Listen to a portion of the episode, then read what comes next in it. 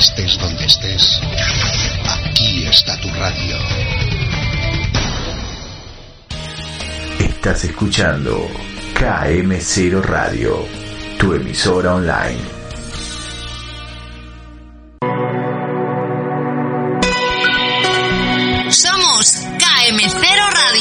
Nos encontrarás en la calle San Feliz número 3, puerta 2 en Ciaño. Contacta con nosotros en el Nuevos Móviles 637 37 55 39 M0 Radio. Nos puedes escuchar en www.km0radio.es.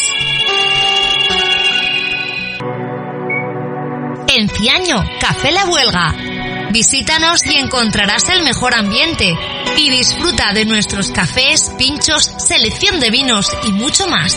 Además, todo en deportes, fútbol, baloncesto, Fórmula 1, MotoGP. Café La Huelga. Estamos en Ciaño, en la calle Manuel Álvarez Marina número 11. Teléfono 984 29 62 31.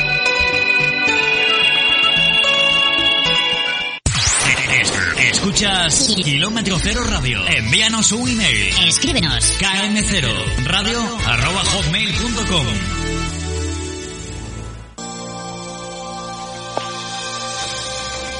Si te gusta el misterio, no puedes perderte 75 escalones. En tu emisora de KM0 Radio. Todos los miércoles a las 10 de la noche. KM0 Radio.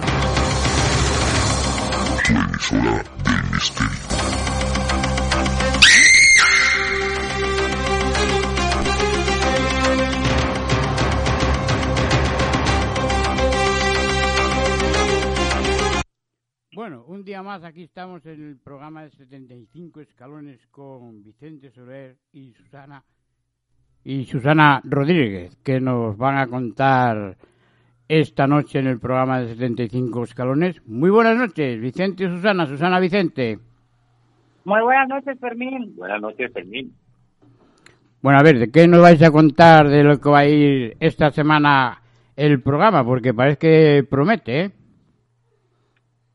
Bueno, pues estuvimos haciendo una ruta, por así decirlo, una rueda sobre presentadores y directores de programas y esta vez le tocaba a Gerard García. Gerard García es director y presentador del programa Enigmas al Descubierto y bueno, pues mm, nos cuenta un poco el cómo empezó, el por qué empezó, eh, el tema que a él más le gusta, que es la ufología, y entonces pues nos cuenta, nos, nos destripa un poquito el por qué empezó toda esta historia del misterio. Lo que hace su programa, porque se le llama así. Bueno, pues como en otros programas hemos oído, algunos otros presentadores, pues lo mismo. Bueno, ¿y qué más? Luego tenemos, bueno, luego tenemos a Antonio Pastor, él es experto en transradiocomunicación y nos explica un poquito el qué es, el qué es la, trans, la transradiocomunicación eh, qué se puede obtener sobre, sobre eso eh, haciendo ese experimento. Y para eso, pues era un genio Marcello Bacci. Marcello Bacci era un, un italiano que hacía transradiocomunicación con una antigua radio de válvulas, la cual en su momento ya le quitó las válvulas, le quitó de la corriente y eso sería eh, transmitiendo mensajes a familiares de, del más allá, de otros familiares que habían fallecido y cosas así, y aportes y demás. Y bueno, pues este hombre pues nos cuenta un poco el que es la transradiocomunicación y que se puede eh, apreciar haciendo ese experimento. Y bueno, pues tenemos una, una compañera de las rutas del misterio, ¿no? De Hispania Mágica, habla, habla de, la ruta de Santiago de Compostela. Y bueno, algo que a mí me llamó mucho la atención cuando hicimos este programa, y es que nos habla de las lavandeiras. Bueno, no sé yo si tú, Fermín, siendo de Asturias, pues conoces las leyendas de las lavandeiras. Pues si te digo la verdad, no, ¿eh? Yo, yo, no, yo no las conocía, Susana sí, yo había oído hablar a lo lejos, pero, pero no sabía. Bueno, ya nos cuenta un poco todo esto de, la, de, esas mujeres que de noche van a lavar sus ropas y, te, y te piden que te ayude. Que le que, la- ayudes, que las que ayudes. ayudes. Bueno, pues no sé, no sé qué pasa cuando las ayudas, no sé, no sé qué pasa, ¿no? Pero hay una leyenda que ella nos cuenta y que habla sobre ello en, en la en las rutas de Hispania Mágica y bueno, yo me quedé sorprendido y quedé con, con ella pues que otro día entraría en el programa a- Lo que pasa es que a las lavandeiras no hay que mirarle a los ojos. Es lo que pasa, cariño. Que has Ujú. preguntado. Sí, pero ¿por qué no? Yo lo que no quiero es desvelar lo que ella nos no, cuenta, el por qué, ¿no? ¿Por qué? Pero que bueno, ella ella prometió entrar otra vez en el programa a contarnos específicamente sobre las lavandeiras. Bueno, y nos cuenta un poquito por encima lo que hacen sí. sus rutas. Claro, por supuesto. Que, que tiene unos rincones, por lo visto, y unas callejuelas muy interesantes, Santiago Compostela. Que no solamente está el santo, que ya no saben si es él o no es, porque ahora está la polémica también ahí. También. Y bueno, pues la verdad es que una chica muy agradable y, y hace las rutas allí y estuvo muy divertido en, porque en nos, no, dentro del misterio también se puede uno reír. Entonces, pues hubo una pincelada que, que nos reímos y la verdad que la chica es agradable. Y esto es pues, más o menos a grosso modo pues el programa de hoy, Fermín. Bueno, y yo os voy a preguntar una cosa, ya que eso de, la- de las rutas, eso, a ver, mm, ¿qué es? ¿Que lo hacen en todo sitio, en algunos sitios de España o normalmente eh, casi todo España? Porque aquí en Asturias de momento no hay nada de eso. Pues de momento que sepamos hay por la parte de Andalucía, por la parte de Cádiz, de Jaén, en Asturias no. Eh, en Galicia, hay también en Barcelona, eh, aquí en, en Valencia, en Xátiva y, en Cáceres también hay, en León. Y bueno, esto va pues poco a poco irá incrementando, irá metiendo también más, más ciudades, ¿no? Bueno, como siempre le gusta a Fermín que le digamos alguna primicia, pues le podemos decir que para cuando se pueda volver el turismo a las ciudades, cuando se pueda volver a hacer turismo por esta dichosa pandemia, pues Hispania Mágica va a hacer rutas por algunas ciudades de Europa y con muchísimas más ciudades de España. Y, y si no hay ninguna en Asturias, yo haré que se haga una ruta muy cerca de ti para que puedas asistir, Fermín. Me cago en la si, si hace- y, Bueno, pero esas que tienen que ser de día, de noche no, ¿eh? No, no, son de noche, de 9 a 11. Son a las nueve de la noche. son de noche. Me cago en la... Es de noche y con lo poco que veo yo, si yo hace de- escura, si no hay luz, entonces ya la fastidiamos ya. Arrematamos ya entonces, ya el negocio. Ay, es más. Madre de Dios bendito. Es un paseo por la ciudad con una guía que te va contando historias de lo que sucedió, pero historias que normalmente, Que normalmente no se los cuentan. libros no se cuentan. Es la historia oculta de la ciudad. Bueno, bueno, pues cuando sea que eh, por aquí, por Asturias, igual se puede hacer algún negocio también. Bueno, ahí La queda, verdad que es muy interesante, la verdad que es muy interesante. ahí queda en el aire. aquí a nosotros- en Játiva ha venido gente que es de aquí de Játiva y se ha quedado encantadísima porque no sabía de su ciudad y mira que ha pisado esas calles 20.000 veces y así de pisando a diario, pero no tenía ni idea de la historia que hay detrás. No, es la verdad, ¿eh? Eh, Ahí lo que acabas de decir y es mucha verdad, porque a lo mejor aquí yo, aquí en Asturias, pues, bah, sé algo, pero no sé tampoco que me diera por mucho, la verdad, porque voy a decir una cosa, pero, como dice, primero aprende lo de la tu ciudad antes de ir a otra, ¿eh? No, eso está bien, eso está, está, está clarísimo.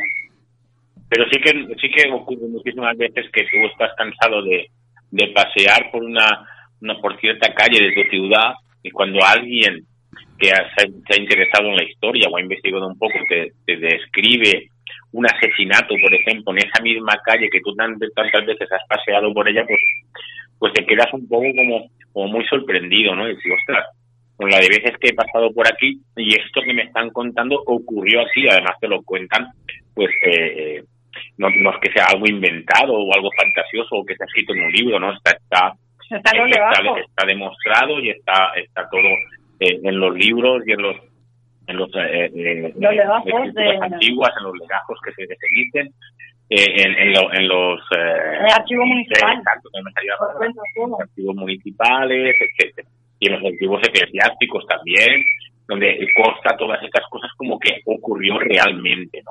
Cuando alguien te lo cuenta, pues te quedas muy sorprendido porque son, son calles de tu ciudad que seguramente has paseado infinidad de veces por allí paseando. Pues y, no, y no conoces esa historia, Claro. ¿no? la historia negra, ¿no? De, de, de- de tu ciudad que tanto nos gusta. la cara oculta. Todo tiene dos caras, por esto la ciudad es igual, ¿no? Está la, la normalita que sale en, en algunas ciudades importantes en los libros, que cuenta la catedral de Salamanca, que qué bonita, que tiene no sé qué, que tiene no sé menos, La rana. Pero no te, ese, la, la rana, el astronauta y demás, pero no te cuentan eh, lo que realmente pasaba en esa plaza o cualquier otra ciudad, ¿no? Pues así pasan todas, que no te cuentan la historia que ha habido detrás o de o de milen- o de siglos atrás, ¿no? Siglos pasados. Ya, ya. Bueno, pues, uy, si empezamos así, tenemos para horas y horas hablando de, de, de eso, Claro. eso, ¿eh? Por supuesto. Bueno, pues lo dicho, vamos a escuchar 75 escalones de lo que va esta semana y muchas gracias Susana, Vicente, Vicente y Susana y que nos vaya mejor de lo que nos va. Un saludo. Pues sí, Mm. pues sí, Pues lo vayamos contando. Sí. Nada, decirte que un abrazo muy fuerte a todos los oyentes, mucho ánimo y un besazo para ti. Muy buenas noches, Fermín. Buenas noches, Fermín. Un placer, como siempre, estar en KM0 Radio. Bueno, pues lo mismo a vosotros, maestro. Venga, un saludo. Bueno, pues ya habéis oído, la verdad que si ponemos a sacar un programa aquí de, de rutas y eso, pues la verdad que daría para mucho, ¿no? Entonces no haremos misterios en las noches, estos misterios de 75 escalones. Haríamos las rutas de tu pueblo, la ciudad y todo eso por ahí. Pues bueno, no os damos más la murga y vamos a escuchar el programa de esta noche de 75 escalones. Vamos a ver lo que nos traen hoy.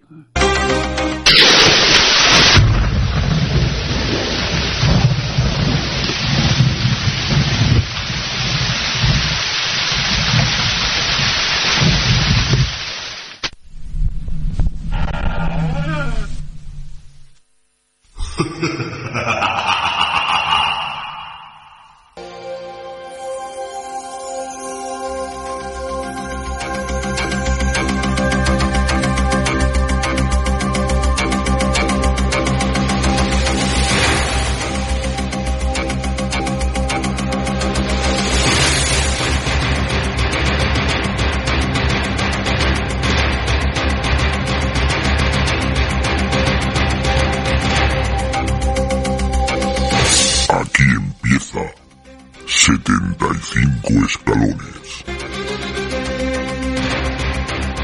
Con Vicente Soler y Susana Rodríguez.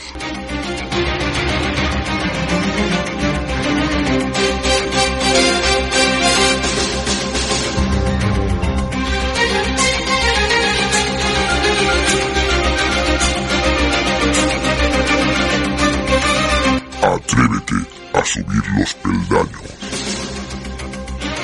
A entrar en la gran sala.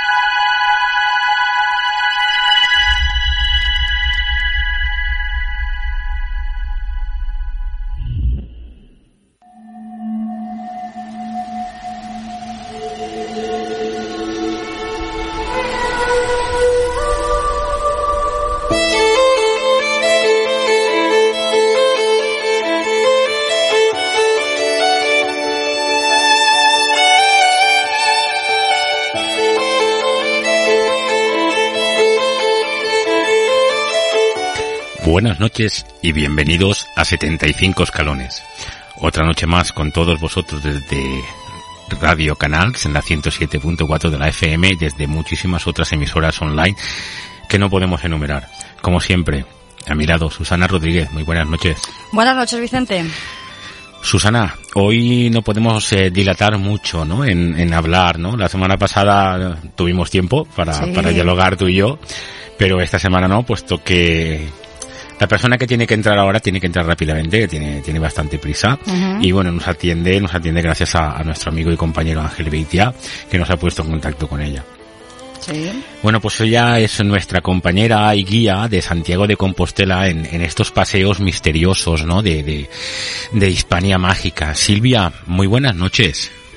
Hola, ¿qué tal? Buenas noches, Vicente. Buenas noches, Susana. Buenas Tal. noches, Silvia. Bueno, pues eh, comentaba a nuestros oyentes que, que, que no tienes mucho tiempo para atendernos, que gracias a, a Ángel que nos ha puesto en contacto y a través de él pues por- podemos conocer, ¿no? Estas, estas rutas que, que haces tú, Silvia, en Santiago de Compostela, que no es nada, ¿no? No es una ciudad cualquiera, ¿no?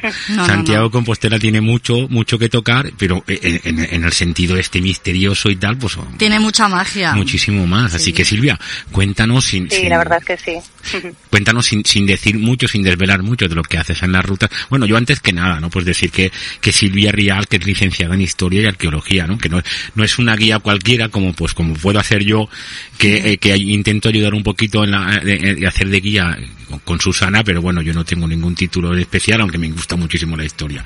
No estoy licenciado como tú, Silvia. Cuéntanos un poquito, un poquito de qué va todo esto allí, porque es que Santiago Compostela telita, ¿eh? Sí, la verdad es que tenemos la suerte de que, bueno, partimos de una ciudad mágica, ¿no? Entonces eso ya nos facilita mucho el, el trabajo. Pues es una ruta que comenzamos a hacer eh, a finales de junio de este año. La hacemos dos días a la semana, viernes y sábado. Y bueno, principalmente es una ruta muy interpretativa, ¿no? Evidentemente, pues eh, tocamos eh, temas históricos, pero sobre todo tocamos también muchos elementos relacionados con, con la antropología cultural gallega, con la cultura tradicional de Galicia, también sucesos misteriosos, digamos, de la crónica negra aquí en, en Santiago, y también, por supuesto, ¿no? Pues el mayor de los, de los misterios que ha dado origen a, a nuestra propia ciudad, que es el misterio de, de quién está realmente enterrado en el sepulcro de, de la Catedral de Santiago, ¿no? Sí, porque eso la verdad que ha dado muchas vueltas, porque ahora está la gente con la duda. ¿Será Santiago? ¿Será...? eh, es Priscilo, creo que es, ¿no? eh, sí, eh, Siciliano, sí. Prisciliano, eso. Y digo, pues no sé, ya, ya Bueno, pues te- eso está, entra la Susa- duda. Susana Silvia, eso está también, eh, eh, eh, como muy de moda también ahora, eh, eh, pues como lo de Valencia, ¿no? La Catedral de. Valencia, el, el, el, el El cáliz, Santo ¿no? Sí, es el de, El de. León. el de León o o el de Valencia, ¿no? Sí. O si, o si realmente lo es, ¿no? Pero, pero bueno, Silvia, yo quiero que nos cuentes eh, eh, por qué calles transcurre eh, esta, esta visita guiada por ti. Pues mira, comenzamos en un punto bastante interesante de la ciudad, que es un parque, se llama el Parque de San Domingos de Bonaval, que tiene una historia muy curiosa detrás, porque fue cementerio general de la ciudad hasta el año 1847. Ah, y luego, eh, ¿qué ocurrió? Bueno, el lugar aca- acabó cayendo en el abandono, en el deterioro, y luego se reconvirtió ya a principios de los años 90, ya en el siglo XX, en un parque. Y la curiosidad es que se han mantenido determinadas estructuras antiguas del cementerio. Entonces tenemos al aire todavía los antiguos nichos, los lugares de enterramiento, obviamente está desacralizado, ya, ya nadie está enterrado allí. Pero bueno, es un lugar que realmente es, mm, para gente foránea, a Santiago y a Galicia sobre todo, puede parecer a veces un poco extraño, ¿no? O, o macabro, mm, porque hemos convertido un cementerio en un parque, un lugar que hoy en día está lleno de vida, ¿no? Pero bueno, eh, va un poco en consonancia con, con la, la propia idea de la, de la muerte que existe en Galicia, ¿no? No lo vemos como algo tan, digamos, tan macabro, tan, eh, tan alejado, ¿no? A, a nosotros como puede ocurrir en, en otros lugares, ¿no? Digamos que forma parte de, de, de lo más íntimo de la cultura tradicional gallega. Entonces partimos de allí y eh, normalmente comenzamos hablando de, de la Santa Compaña, obviamente, que es el, el tema Sí, sí, estrella por siempre, ¿no? excelencia, Y- por excelencia. Claro, siempre, siempre. Incluso para, para gente que viene de fuera de Galicia, siempre es el tema al que se sienten más cercanos, ¿no? Han oído hablar de algo, saben un poquito lo que es, pero bueno, Mm. profundizamos un poco, no solo en, en los relatos y en las vivencias y en los testimonios que se han dado a lo largo de la historia, sino también en temas de antropología, en temas de conexiones de la cultura de Galicia con eh, pues otras culturas, otras mitologías como la irlandesa, la escocesa, etcétera, etcétera, que también tienen Los presencias celtas, ¿no? del más allá. Sí, presencias celtas. celtas del más allá, Mm. muy muy parecidas, ¿no? Sí, a, sí. a- lo que tenemos en Galicia con la Santa Compaña Ujú. y, Y luego continuamos ya dentro del parque y hablamos de las lavandeiras. Las lavandeiras son un personaje de la mitología gallega, portuguesa y también asturiana. Sí, Compartimos un poco ahí los tres este personaje. Sí, lo conozco, Y- lo de las lavanderas lo conozco. Exacto, seguro que os suena, ¿no? El Sí, tema sí, de las sí, lavandeiras de la noche, Mm. que lavan en el río esas sábanas manchadas con sangre, con sin- síntoma de un pecado, ¿no? Que realmente nunca consiguen eliminar, ¿no? Y, y bueno, también, eh, bueno, pues hablamos un poquito también de cómo ha estado presente en, la, en el cancionero popular, aparecen numerosos romances que han sido versionados por múltiples grupos, Carlos Núñez y demás, ¿no? Eh, y luego ya salimos de, de lo que es el cementerio y ya transitamos por la zona histórica de, de Santiago, son paradas que están bastante cercanas realmente, no, no hay mucha distancia, y, y tratamos, pues bueno, dos acontecimientos de la crónica negra de, de Santiago, el, el- la muerte de Joan Tuorum, que era un, un herrador que vivía cerca de, de la puerta del camino, de la entrada a la ciudad para los peregrinos de- del camino francés, que fue acusado por un crimen injusto y, y cómo a día de hoy su leyenda todavía sigue viva en, en la ciudad. No, no voy a desvelar mucho más el, el Sí, sí, no, que si no, de Claro, la ruta de las... Lo importante es, es ir a la ruta, ¿no? Claro, y, y luego también una parada bastante bastante importante y que le gusta mucho también a la gente es la que hacemos en la Plaza de Cervantes, Eh, donde tratamos el tema de las famosas meigas, Ah, ¿no? las meigas. famosas meigas gallegas, un poco la diferencia entre meiga y bruja, que a veces se utiliza como sinónimo, pero realmente no es así, ¿no? Digamos que la, la figura de la meiga está mucho más enraizada en la cultura tradicional de Galicia, sería como una mujer entrada en, en años, entrada en edad, pues que tiene conocimientos de, de medicina, de Mm. curación, mientras que bruja, digamos que ya tiene más un componente, un carácter demoníaco, ¿no? Esa Sí, mujer sí, sí. joven vestida de Es negro, que negro, vuela en sí. escoba, etcétera, etcétera. Y ahí también hablamos de nuevo de antropología, de cómo incluso esos rituales de, de, de las, eh, de las eh, como le llamamos aquí, de las curanderas, ¿no? de las mujeres sabias de la aldea, se mantenían vivos incluso en los años 70 y en los años 80, cuando ya el, el éxodo eh, de la Galicia rural hacia las ciudades estaba ya muy muy acusado. Hablamos también de los amuletos, pues eh, bueno. la castaña pilonga, Mm. eh, el laurel que se bendecía el día de Ramos, las famosas figas o la higa, ¿no? Ese símbolo de, de protección Sí. que en Santiago tenían como un triple carácter protector porque eran muy muy valoradas eh, las sigas que se hacían en Santiago por el poder taumatúrgico, digamos, del propio apóstol, hechas en azabache, que también es una piedra mágica y, y protectora, ¿no? Y, mm, y luego ya continuamos hacia la Catedral de Santiago y ahí ya tocamos el, el tema famoso de- del origen de nuestra ciudad, de quién está enterrado realmente, si es el apóstol, si es Prisciliano. Tratamos un poquito, porque muchas veces, bueno, eh, la gente desconoce un poco, saben, bueno, que el apóstol llegó, que venía de Jerusalén, que había unas luces que indicaban dónde estaba enterrado, ¿no? De ahí el nombre de Compostela. Dicen que viene de Campus Stelae, el campo de la estrella, que señalaba ese sepulcro, pero realmente no conocen la, em, la, verdadera historia, historia. ¿no? Efectivamente, la historia de la traslatio, cómo llegó aquí, qué pasó 700 años después, ¿no? Y, y realmente las fuentes históricas de las que disponemos, que son muy escasas y no son demasiado fiables, porque son eh, anteriores incluso a- al propio descubrimiento, ¿no? Entonces luego viene esa segunda versión que defienden pues historiadores, eruditos, escritores y demás, que nos habla de que realmente no es el apóstol, sino que es el hereje prisciliano el que estaría enterrado en, en la catedral compostelana, ¿no? Qué- Ese sería un poquito qué el, curioso, qué el bueno. resumen, así en Qué general. bueno. A mí, a mí me ha gustado mucho lo de, la, lo de las lavandeiras. Sí. Perdón. Porque hacía mucho tiempo que no oía hablar de ellas. Fíjate, eh, recuerdo haber leído sobre ellas, sobre, eh, sobre esto, pero es que hacía tanto tiempo que yo no, no lo escuchaba que me ha venido de sorpresa No, y, me, me ha vuelto a recordar. Yo recuerdo Mm. que, eh, perdona que te corte, eh, Antonio Ceniza, nuestro gallego, nos habló de las lavandeiras. Ah, sí, era una de pues no sus leyendas. Pues no me acuerdo. La, la leyenda de las lavandeiras. Pero fíjate, porque eh, yo recuerdo que en su día leí un poco sobre las lavandeiras y todo esto, ¿no? Eso, que, que ayudaban a la, esa- te pedía, pedía al transeúnte, ¿no? Que veía a la mujer, Ajá. a la mujer eh, eh, que estaba lavando esas sábanas con sangre o esos trapos, que le ayudaran a escurrirlos, ¿no? Claro, la- mucha, Efectivamente, sí. Claro, Silvia, fíjate que mucha gente, pues a lo mejor, eso, como que estaban lavando en una fuente o en un río y el tienes río, que ayudar a escurrir. Claro, ahora tenemos las lavadoras, ¿no? Que ponemos el, el centrifugador y sale escurridito todo. Pero antes había que coger las sábana entre dos personas. Y retorcerlas. yo me acuerdo porque de pequeñito yo he ido con mi, con, con mi abuela a lavar a, a un, a un lavadero, a una fuente. O sea, en el pueblecito Sí, donde de yo me he hecho- criado no había agua corriente. Claro. Claro, entonces y de hecho al principio, al principio de tocar el tema de, de las lavanderas sí que hablamos, ¿no? De, de- de- del trabajo que, que Ujú. llevaban a cabo estas mujeres, que lavaban en el río y demás. Claro. Y luego sí que lo que comentas es muy curioso, eh, lo de que realmente la lavandera, si, si tú te encuentras eh, al lado del río con una lavandera que está lavando esas sábanas manchadas de sangre, ella te va a pedir que le ayudes. que le ¿no? ayudes a coger, a coger, a coger de un extremo, ¿no, Silvia? Sí. Un, de un a extremo. retorcer, Claro, para, para escurrir el agua. Pero, ¿y y, qué se- bueno, y lo qué se- curioso, sí, No, no, no, perdona, perdona, sigue, Sí, sigue. dime, dime. Nada, lo, lo interesante es que la, la tradición dice que cuando te pidan que, que le ayudes a retorcer la sábana, no te puedes negar bajo ningún concepto, porque si no quedarás maldito para siempre.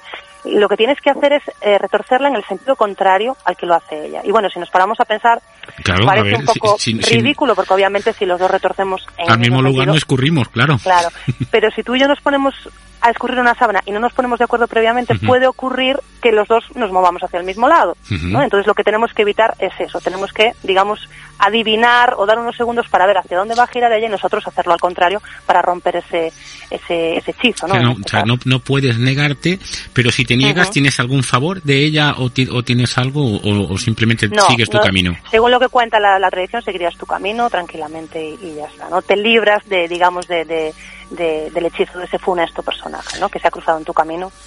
Y luego, luego parece que, que en el Nuevo Mundo, ¿no? En el llamado Nuevo Mundo, en las Américas, pues hubo tanto, tanto conquistador eh, eh, gallego, ¿no? Que hubo tanto, tanta gente gallega que fue allí, que parece que llevaron, llevaron esta, es- esta leyenda hacia allí, ¿no? Y, y, tiene como otro nombre, ¿no? Bueno, eh, también por otra parte, como lo que comentábamos antes, ¿no? Eh, probablemente también venga de allí, ¿no? Con la, la conexión que tenemos con la cultura irlandesa, eh, en, la, en lo que sería el ciclo del Ulster, que es el ciclo por, por autonomasia en, en Irlanda, de la mitología irlandesa, el héroe más importante, que es como el Aquiles, digamos, por decirlo así, ¿no? Irlandés, que se llama Cuculain, pues también tiene un incidente con esta con este personaje, con una lavandeira, ¿no? Este Cuculain eh, es advertido por un buen amigo que tenía, que era un druida, el druida Catbat, de que antes de una batalla que iba a tener lugar, que no se acercase al río, pues que había una lavandeira lavando sus sábanas en sangre y que si la lavandeira lo veía, podía tener fatales consecuencias. Y Cuculain, bueno, pues digamos que era muy ufano, ¿no? Era el héroe del Ulster y, bueno, no tenía nada de miedo a esta lavandeira, acudió al río, habló con la lavandeira y al día siguiente murió en batalla, ¿no? Entonces también puede ser que además de entrar por la vía gallega, por supuestísimo, porque bueno, eh, gallegos emigrados a lo largo del 19 y principios del 20 por todo el mundo y en Estados Unidos muchos también, pero también por la vía de la emigración irlandesa, porque ellos tenían la misma figura que nosotros, la figura de la bandeira, pero simplemente pues pues con otro nombre, ¿no? Entonces ha podido entrar por cualquiera de las dos vías una vez más gracias a esas conexiones culturales atlánticas que, que tenemos en los finisterrae, digamos, eh, atlánticos. Sí, sí, no, la verdad que tenéis mucha cultura celta también, ¿eh? A, a raíz Sí, de todo de. Irlanda, eh, porque yo muchas veces lo digo, lo del Samaín, por ejemplo, que es el Halloween que le dicen, mm, que la gente se equivoca, que yo sé que entró por Galicia a raíz de los irlandeses. Y Sí, luego ya. Ahora, y luego ya lo llevaron a Estados Unidos, lo empezaron a llamar Halloween porque como aquí era una fiesta pagana, pues la iglesia no, no interesó, no les interesó esa fiesta. Claro, pero eso, eso mismo ocurre con Samaín y con tantísimas otras tradiciones que, por suerte, Mm. eh, pues en Galicia se han preservado incluso hasta hasta día de hoy, ¿no? Debido a muchos factores, pues entre ellos el aislamiento geográfico, ¿no? Que tenemos Claro. también, la importancia de la vida rural hasta hace muy poco tiempo, ¿no? Entonces eso ha permitido mantener todas esas tradiciones precristianas que, bueno, han seguido ahí, todos esos ritos, ah, cultos a la fertilidad, al sol, al agua, a las piedras y demás, que se han, bueno, se le ha dado ese barniz cristiano, ¿no? Por decirlo de alguna manera, y hoy en día eh, seguimos eh, realizándolos y siguen formando parte de nuestra vida, ¿no? Sí, además es que la fiesta era bonita porque si te paras a leer historia, como yo sé bien que tú sabes porque eres licenciada en ello, te paras a, a leer la historia y dices, jolín, ¿y por qué, y por qué la iglesia se niega a estas cosas? Pues porque como es pagano según ellos, pues, ala, fuera. Claro, había, había que cristianizar a toda la Claro. gente. No podíamos dejar. Claro. Pero bueno, sin embargo, en algunos, en algunos pueblos rurales siguen celebrando el, el Samaín. Sí, cada vez más. ¿eh? Es una tradición que se está recuperando. Claro. Se está recuperando cada vez más, incluso en las ciudades. ¿eh? Claro, es que es su, es su raíz, es su, es su todo. No es porque la iglesia quiera o no quiera, es que es su raíz. No, pues quizás es ahora que la gente tiene más, más opciones a leer, tienes a Google también, que te, tienes la Wikipedia y todo eso, pues quizás, ¿no? Podemos aprender un po aprender un poquito más y, y regresar a nuestros ancestros, ¿no? A nuestras, a nuestras religiones antiguas, o a nuestras costumbres más, más, más antiguas, ¿no? Más de nuestros abuelos, que siempre es muy bonito recordarlo de esa manera. Claro.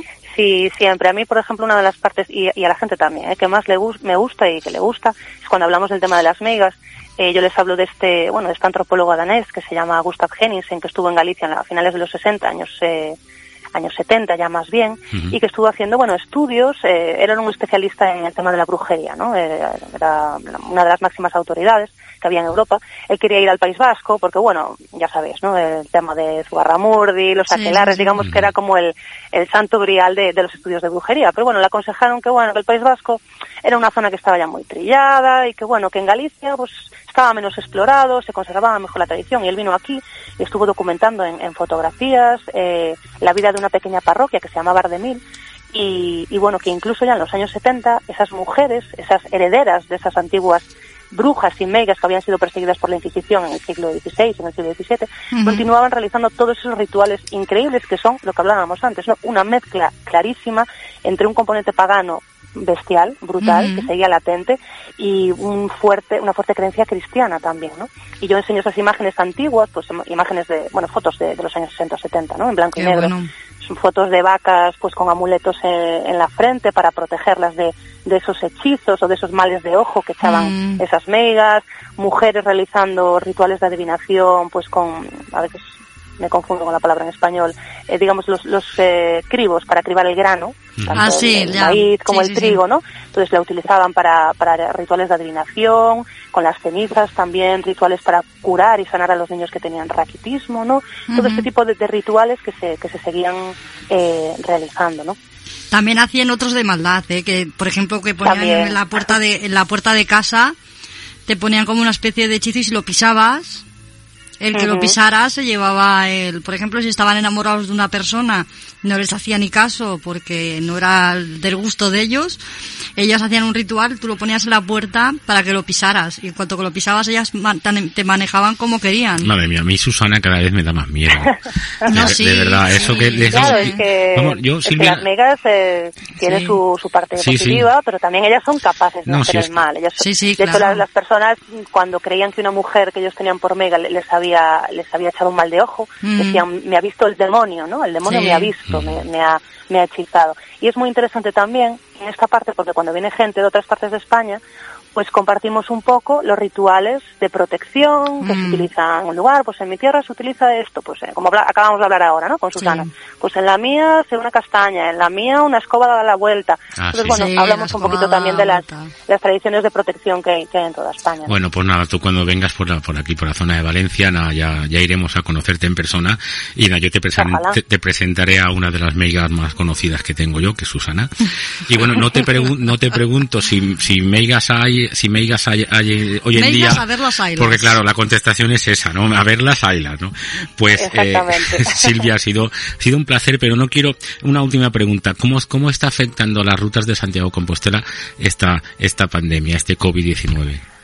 Bueno, creo que un poco como, como a todos, ¿no? Sí que es verdad que ahora tenemos una limitación aquí muy grande porque las rutas únicamente pueden hacerse de cuatro personas más el guía y eh, ya la última orden administrativa nos obliga a que esas cuatro personas sean convivientes. Entonces, bueno, es complicado, ¿no? Eh, si una persona, por ejemplo, que la hace individualmente reserva de primera, pues claro, no se puede anotar nadie más porque no serían convivientes, ¿no? Pero bueno, son las limitaciones que tenemos ahora, eh, es una situación un poco complicada y compleja creo que para todos, para las rutas de toda España, no, solo para las de Santiago. Y, y bueno, nosotros seguimos adelante, eh, para una persona, para cuatro o para más gente como las hacemos habitualmente, siempre intentamos que vivan la mejor de las experiencias y, y ojalá que, que muy pronto podamos recuperar la, la verdadera normalidad y podamos retomar las rutas eh, como hacíamos. Pues, Pues sí, ojalá. estoy, ojalá estoy contigo, porque la verdad que esto es un poco fastidioso ya para todos. Sí, hombre, es un poco Sí, la caótico que porque sí. si encima de que tienes la limitación, pues igual que nosotros, cuatro personas, a nosotros nos permiten seis personas. Claro, la guía, No, eh, son, son cinco más el guía. cinco más el guía, pero si normalmente Claro, el nosotros- tuyo, nosotros somos dos. cuatro más Claro, nosotros Claro. somos cuatro más el guía. Más el día cinco, nosotros somos complicado. cuatro más nosotros dos, pero bueno, ahora en nuestra ciudad, en Sátiva, las ha prohibido el alcalde. Ha, ha cerrado museos porque hay un alta, Turismo una- alta- hay mucho contagio Vaya. y ha cerrado museos, parques infantiles, turismo, etcétera, etcétera, ¿no? Pero bueno, Aquí aún, bueno, resistimos el tema cultural a duras penas, ¿no? Con estas limitaciones. Yo también trabajo en un museo en, en- en el uso del tiempo. Y, y bueno, también tenemos limitaciones, las visitas guiadas salen con muy poca gente. Pero bueno, intentamos mantener un, un mínimo, ¿no? De, de actividad cultural porque, porque es importantísimo para todos, ¿no? Pero bueno. la cultura es súper importante en todos la los tiempos y en cualquier o momento. sea, es- Pues Silvia, muchísimas gracias, ha sido un placer tenerte De con nada. nosotros, gracias por subir estos 75 escalones y bueno, pues eh, espero que, que no en un tiempo no muy lejano pues entres ya no contar Hispania sino nos cuentes más sobre las meigas, ¿no? O más sobre las lavandeiras. Nos centremos en alguna en alguna de estas si estás dispuesta y estás eh, eh, eh, nos permites que te, que te abordemos de esta manera porque porque me ha, me ha encantado, ¿no? Todo lo que sa- es que me ha recordado mucho lo de las lavandeiras, es que hacía muchísimos años Susana dice que, que nuestro colaborador de principio, gallego ah, sí, no, eh, nos Antonio había contado. al principio de empezar, Pero es que yo el- no lo recuerdo, postcat, cuando hacíamos el postcat en casa, Ostras, es que de eso hace cuatro años. por eso te digo que al Si principio yo no todo, me acuerdo lo que comí ayer, ya bueno, al principio de Sí, todo esto, imagínate. Antonio Ceniza, que es galleguiño, es de, es de Ferrol, de Ferrol. Es muy majete, eh, sabe un montón de leyendas de su tierra, como es normal y lógico, bueno, y de todo el mundo, pero de su tierra súper, vamos, sabe cantidad de leyendas y de cosas. Y nos contó esta de las, de las, um, de las lavandeiras. Pues Aparte bueno, yo pues ya había leído alguna Pues yo cosa. no recuerdo, pero bueno. Pues nada, Silvia, lo dicho, ha sido un placer y otro día est- estoy en contacto contigo y, y a ver si entras y nos cuentas más tranquilamente, más pausadamente y con un poco más de tiempo y sin prisas, pues más cositas de, de, de, de esto de las meigas y, y- y de los amuletos y todo esto. Yo os dejaré a ti y a Susana hablar, que Susana es la especialista en amuletos, plantas, etcétera, y yo pues me voy a tomar un café con el técnico de sonido y vosotras Pues dos mira, habláis. pues tan ricamente. Y ya está. Silvia. Muchísimas gracias. Nada, gracias a vosotros, muchas gracias, un placer. Un Muy- placer muy buenas noches. Hasta luego, noches. hasta luego.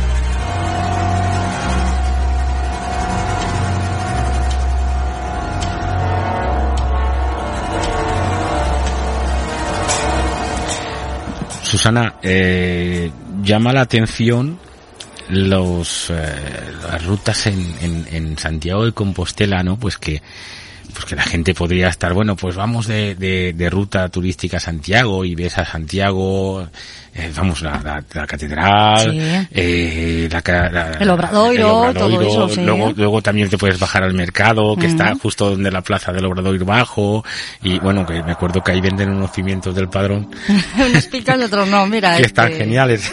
¿Tienes hambre? Sí, un poco. ya está. Ya está, por eso salieron los pimientos. Claro, salieron los pimientos del padrón. Bueno, pues, pues eh, me ha encantado, me ha encantado todo lo que también, nos ha contado y que- además es un tema que me gusta. claro, lo de las megas, si no te gusta a ti, ¿a quién le va a gustar? Hombre, mira, yo mm, ese tema me gusta, no sé, por la parte que me toca, me viene de, ¿Y que- y que te de toca de cerca? Me toca de cerca y me viene me viene de familia. Mi madre ya es un poquito bruja. Si, si, si, si tenía yo razón cuando le estaba diciendo a Silvia que miedo me da. miedo me da. Pero bueno, Seguimos, seguimos adelante con el programa, si te parece, Susana. Y hoy tenemos también un amiguete, eh, presentador y director de otro programa, y que hoy queremos hablar con él de ese programa. Nuestro amigo y compañero Gerard García. Muy buenas noches. Muy buenas, Vicente y Susana, ¿qué tal? ¿Cómo estás? Hola, Gerard. Muy bien, Gerard. Acércate más al micro o quítate el manos libres. No, no, estoy sin, estoy sin manos libres, ¿eh? estoy con el teléfono normal. Ah, venga. me- Es que como tú hablas tan pausado, chico. te, oigo- te oigo muy lejos.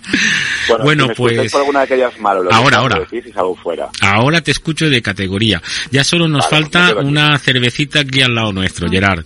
Y ya estaríamos, Bueno, ya estaríamos genial. Seréis, seréis vosotros, yo a vuestra salud. Ah, pues mira, gracias por la parte que toca. Oye, Gerard, pues mira, como, en primer lugar, ¿cómo estás? ¿Qué tal? ¿Cómo te va la vida? ¿Cómo va el programa? Pues muy bien, muy bien, todo genial, ya lo sabéis, para regrabar, de hacer colaboraciones, con 50.000 cositas siempre en mente y sin parar, a punto de, ya de terminar, ¿no? Este, este año 2020, este año que yo creo que habría que volver a empezar otra vez y quitárnoslo de encima. No, no, volver a empezar, ¿no? O sea, lo- lo- le, le- le pasamos página y, y empezamos otro. Este déjalo, volver a Sí. empezar lo mismo, chico. Si empezamos de No, nuevo hay no, que lo- pasar lo el plumero primero, para quitarle todo el Lo polvo. mismo no, hombre, porque lo madre mía. por favor, me refiero a eliminar este 2020. Sí, sí, sí, eliminar, eliminar. con un 2020 nuevo. Eso es sí. una lástima, ¿no? Que se haya perdido un año de esta manera como se está perdiendo. Ya, bueno, y el que queda, ¿eh? Que todavía ya veremos el 21. Ya Y veremos. los que nos quedan todavía Que nos delante, queda, ya que no veremos. más que empezar. Y no Sí, quiero sí. ser agorero, perdonadme. No, no, pero es que llevas razón, que todavía nos queda un poquito que rascar y bueno, a ver qué pasa, a ver si va mejorando la cosa y va calmándose un poco. Y volvemos un poquito a la Ojalá. estabilidad. Bueno, Ojalá- Gerard, Ojalá sea así. Gerard, pues yo te comento, mira, nosotros desde que hemos iniciado esta quinta temporada, eh, pues eh, estamos haciendo como una una pequeña eh, eh, Rueda. rueda, ¿no? Donde vamos vamos pasando o van pasando por este programa por 75 escalones, al cual tú ya conoces muy bien, eh, eh, pues diferentes eh, directores y presentadores de otros programas de misterio, ¿no? Pues han, han pasado ya varios, ¿no? No, no quiero enumerarlos porque son varios y seguro se me olvida alguno y luego pues ya sabes, pues hay problemas, ¿no? Y bueno, pues esta semana yo quería que fueras tú, ¿no? Quería que fueras Gerard García de Enigmas al Descubierto. Y si te parece, pues vamos a hablar un poquito del, de- del programa. ¿Te parece? Y del por qué te dio por hacer un programa de misterio. Claro, la primera pregunta sería lo que te ha dicho Susana, ¿no?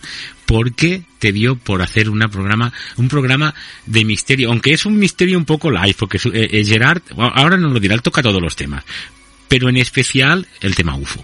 Pero bueno, tú contéstanos a esta pregunta. ¿Por qué te dio por decir, voy a hacer un programa oh, de, de misterio? Bueno, eh, voy a intentar resumirlo porque la historia es bastante larga. A mí, yo creo que ya todos me conocéis, sabéis que desde pequeñito siempre he devorado la lectura del misterio y no toqué un ordenador hasta el año 2008 o 2009. Yo no he sido de, muy amigo de las nuevas tecnologías, ¿no? Estas tecnologías inteligentes que les llaman. Y bueno, entrando, entrando en un grupito de estos de misterio y demás, dos chicos desde Costa Rica, Max Cordero y Valmer Soto, me propusieron hacer un programa con ellos que fue Mundo del Misterio Radio. Y estuvimos un año preparando, y a mí me daba hasta vergüenza conectarme a Skype. Eh, llegaba a decir incluso que no tenía cámara, aunque tuviese cámara, por la vergüenza que me daba. Y bueno, pues fueron dos años muy intensos con Mundo del Misterio, por problemas de horario, obviamente, con Costa Rica son siete, ocho horas de diferencia según el cambio horario que tengamos. Y el trabajar se hacía bastante complicado, ¿no?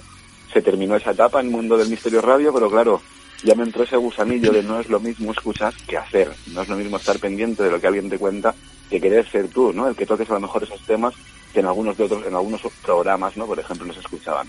Y empecé esa aventura en solitario con Enigmas al Descubierto. Como os decía, el- en breve cerramos ya ahora en diciembre, el segundo sábado de diciembre, la quinta temporada y deseando, ¿no? Deseando que llegue este 2021 para, para empezar con muy buenos proyectos, con proyectos muy innovadores.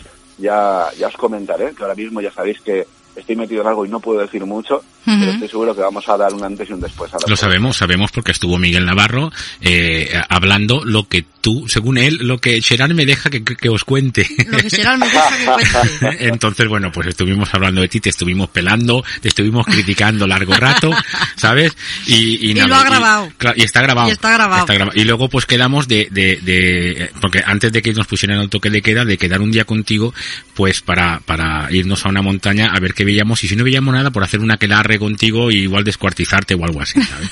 Perfecto, perfecto. Además, escuché Sabía que te iba a encantar. Escu- Estuve, estuve escuchando el programa y nada, claro, lo que pasa es que hasta que no estén las cosas atadas del todo, pues bueno, tampoco se puede decir mucho, que ya están prácticamente atadas, pero bueno, no os preocupéis, que, que os enteraréis de todo, vais a ver en lo que estamos trabajando, vais a poder comprobar con, con vuestros propios ojos cómo, cómo funciona lo que tenemos ahí preparadito y bueno, como os decía, ¿no? A punto de pasar a esta sexta temporada en enero, que estoy seguro que va a ser un año pues mucho más potente que el anterior, como siempre, intentando pues innovar, mejorar un poquito y como bien dices, pues centrándonos un poquito en la temática óptica, que es la que realmente me fascina.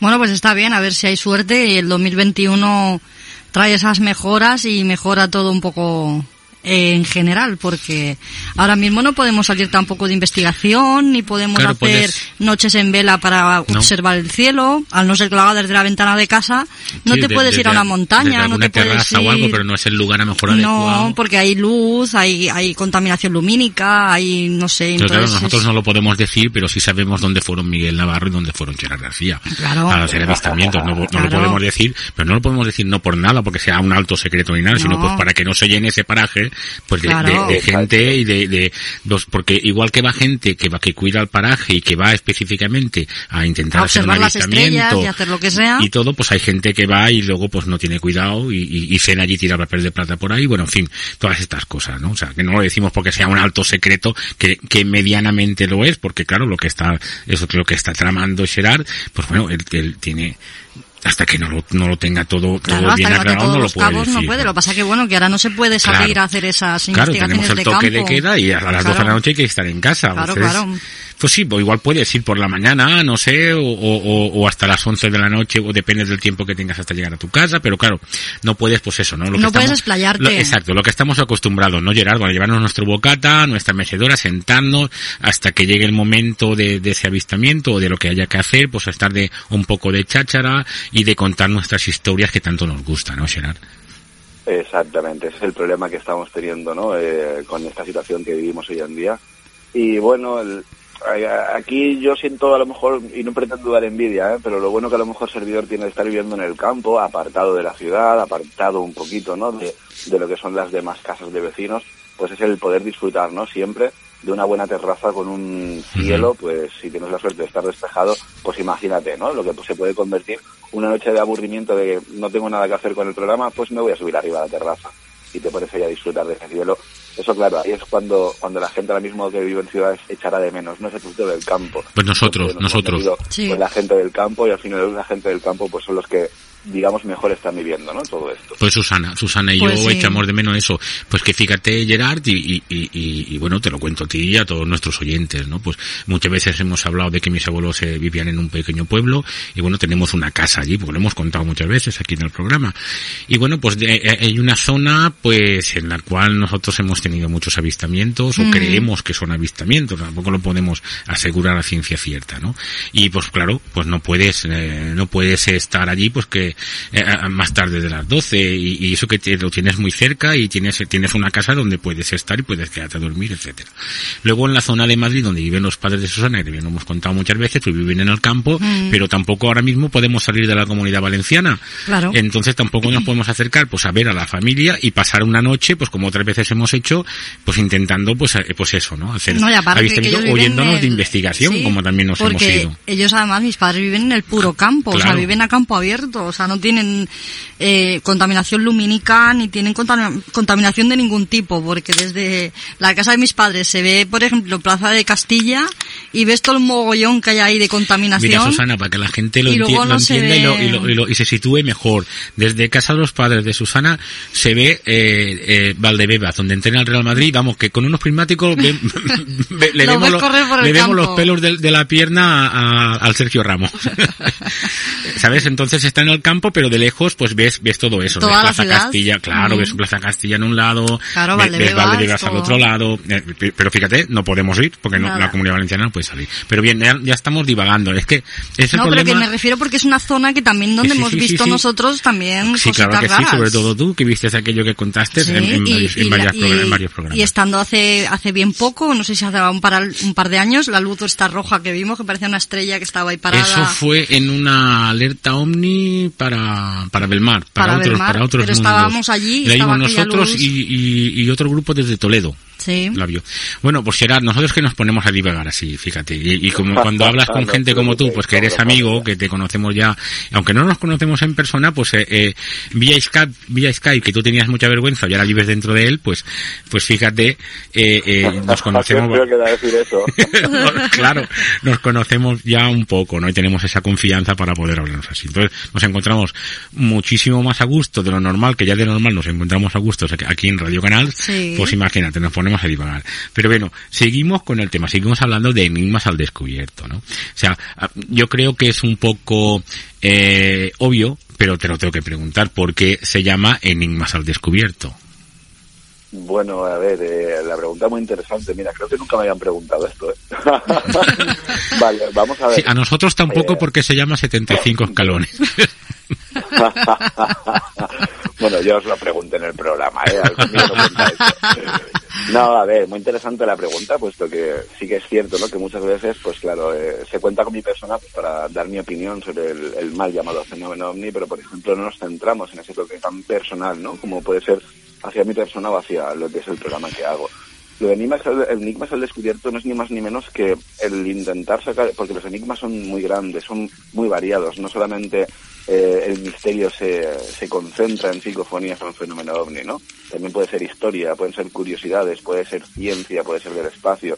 Entonces intentamos darle al programa siempre ese toque de sacar muchísimas cosas e intentar sacarlas al descubierto, sin decir que tengamos la verdad absoluta, ni, ni quiero decir que porque traiga un invitado tengamos que estar de acuerdo al 100%, ni que su palabra sea ley, pero sí Ujú. intentar sacar todos esos misterios, todos esos enigmas, ¿no? Al descubierto. Me pareció una combinación de palabras muy, muy interesante y dado que no había nada, porque, no sé, te pones a buscar, ¿no? Y la mayoría de los nombres suelen ser muy pegadizos, muy, muy similares entre ellos, claro, había que intentar desmarcarte un poco para que a la hora de localizarlo fuera mucho más fácil. Y bueno, ahí, así nació hace ya cinco años, a punto de hacer seis en febrero o marzo prácticamente, pues eh, seis añitos ya prácticamente con Enigmas al descubierto.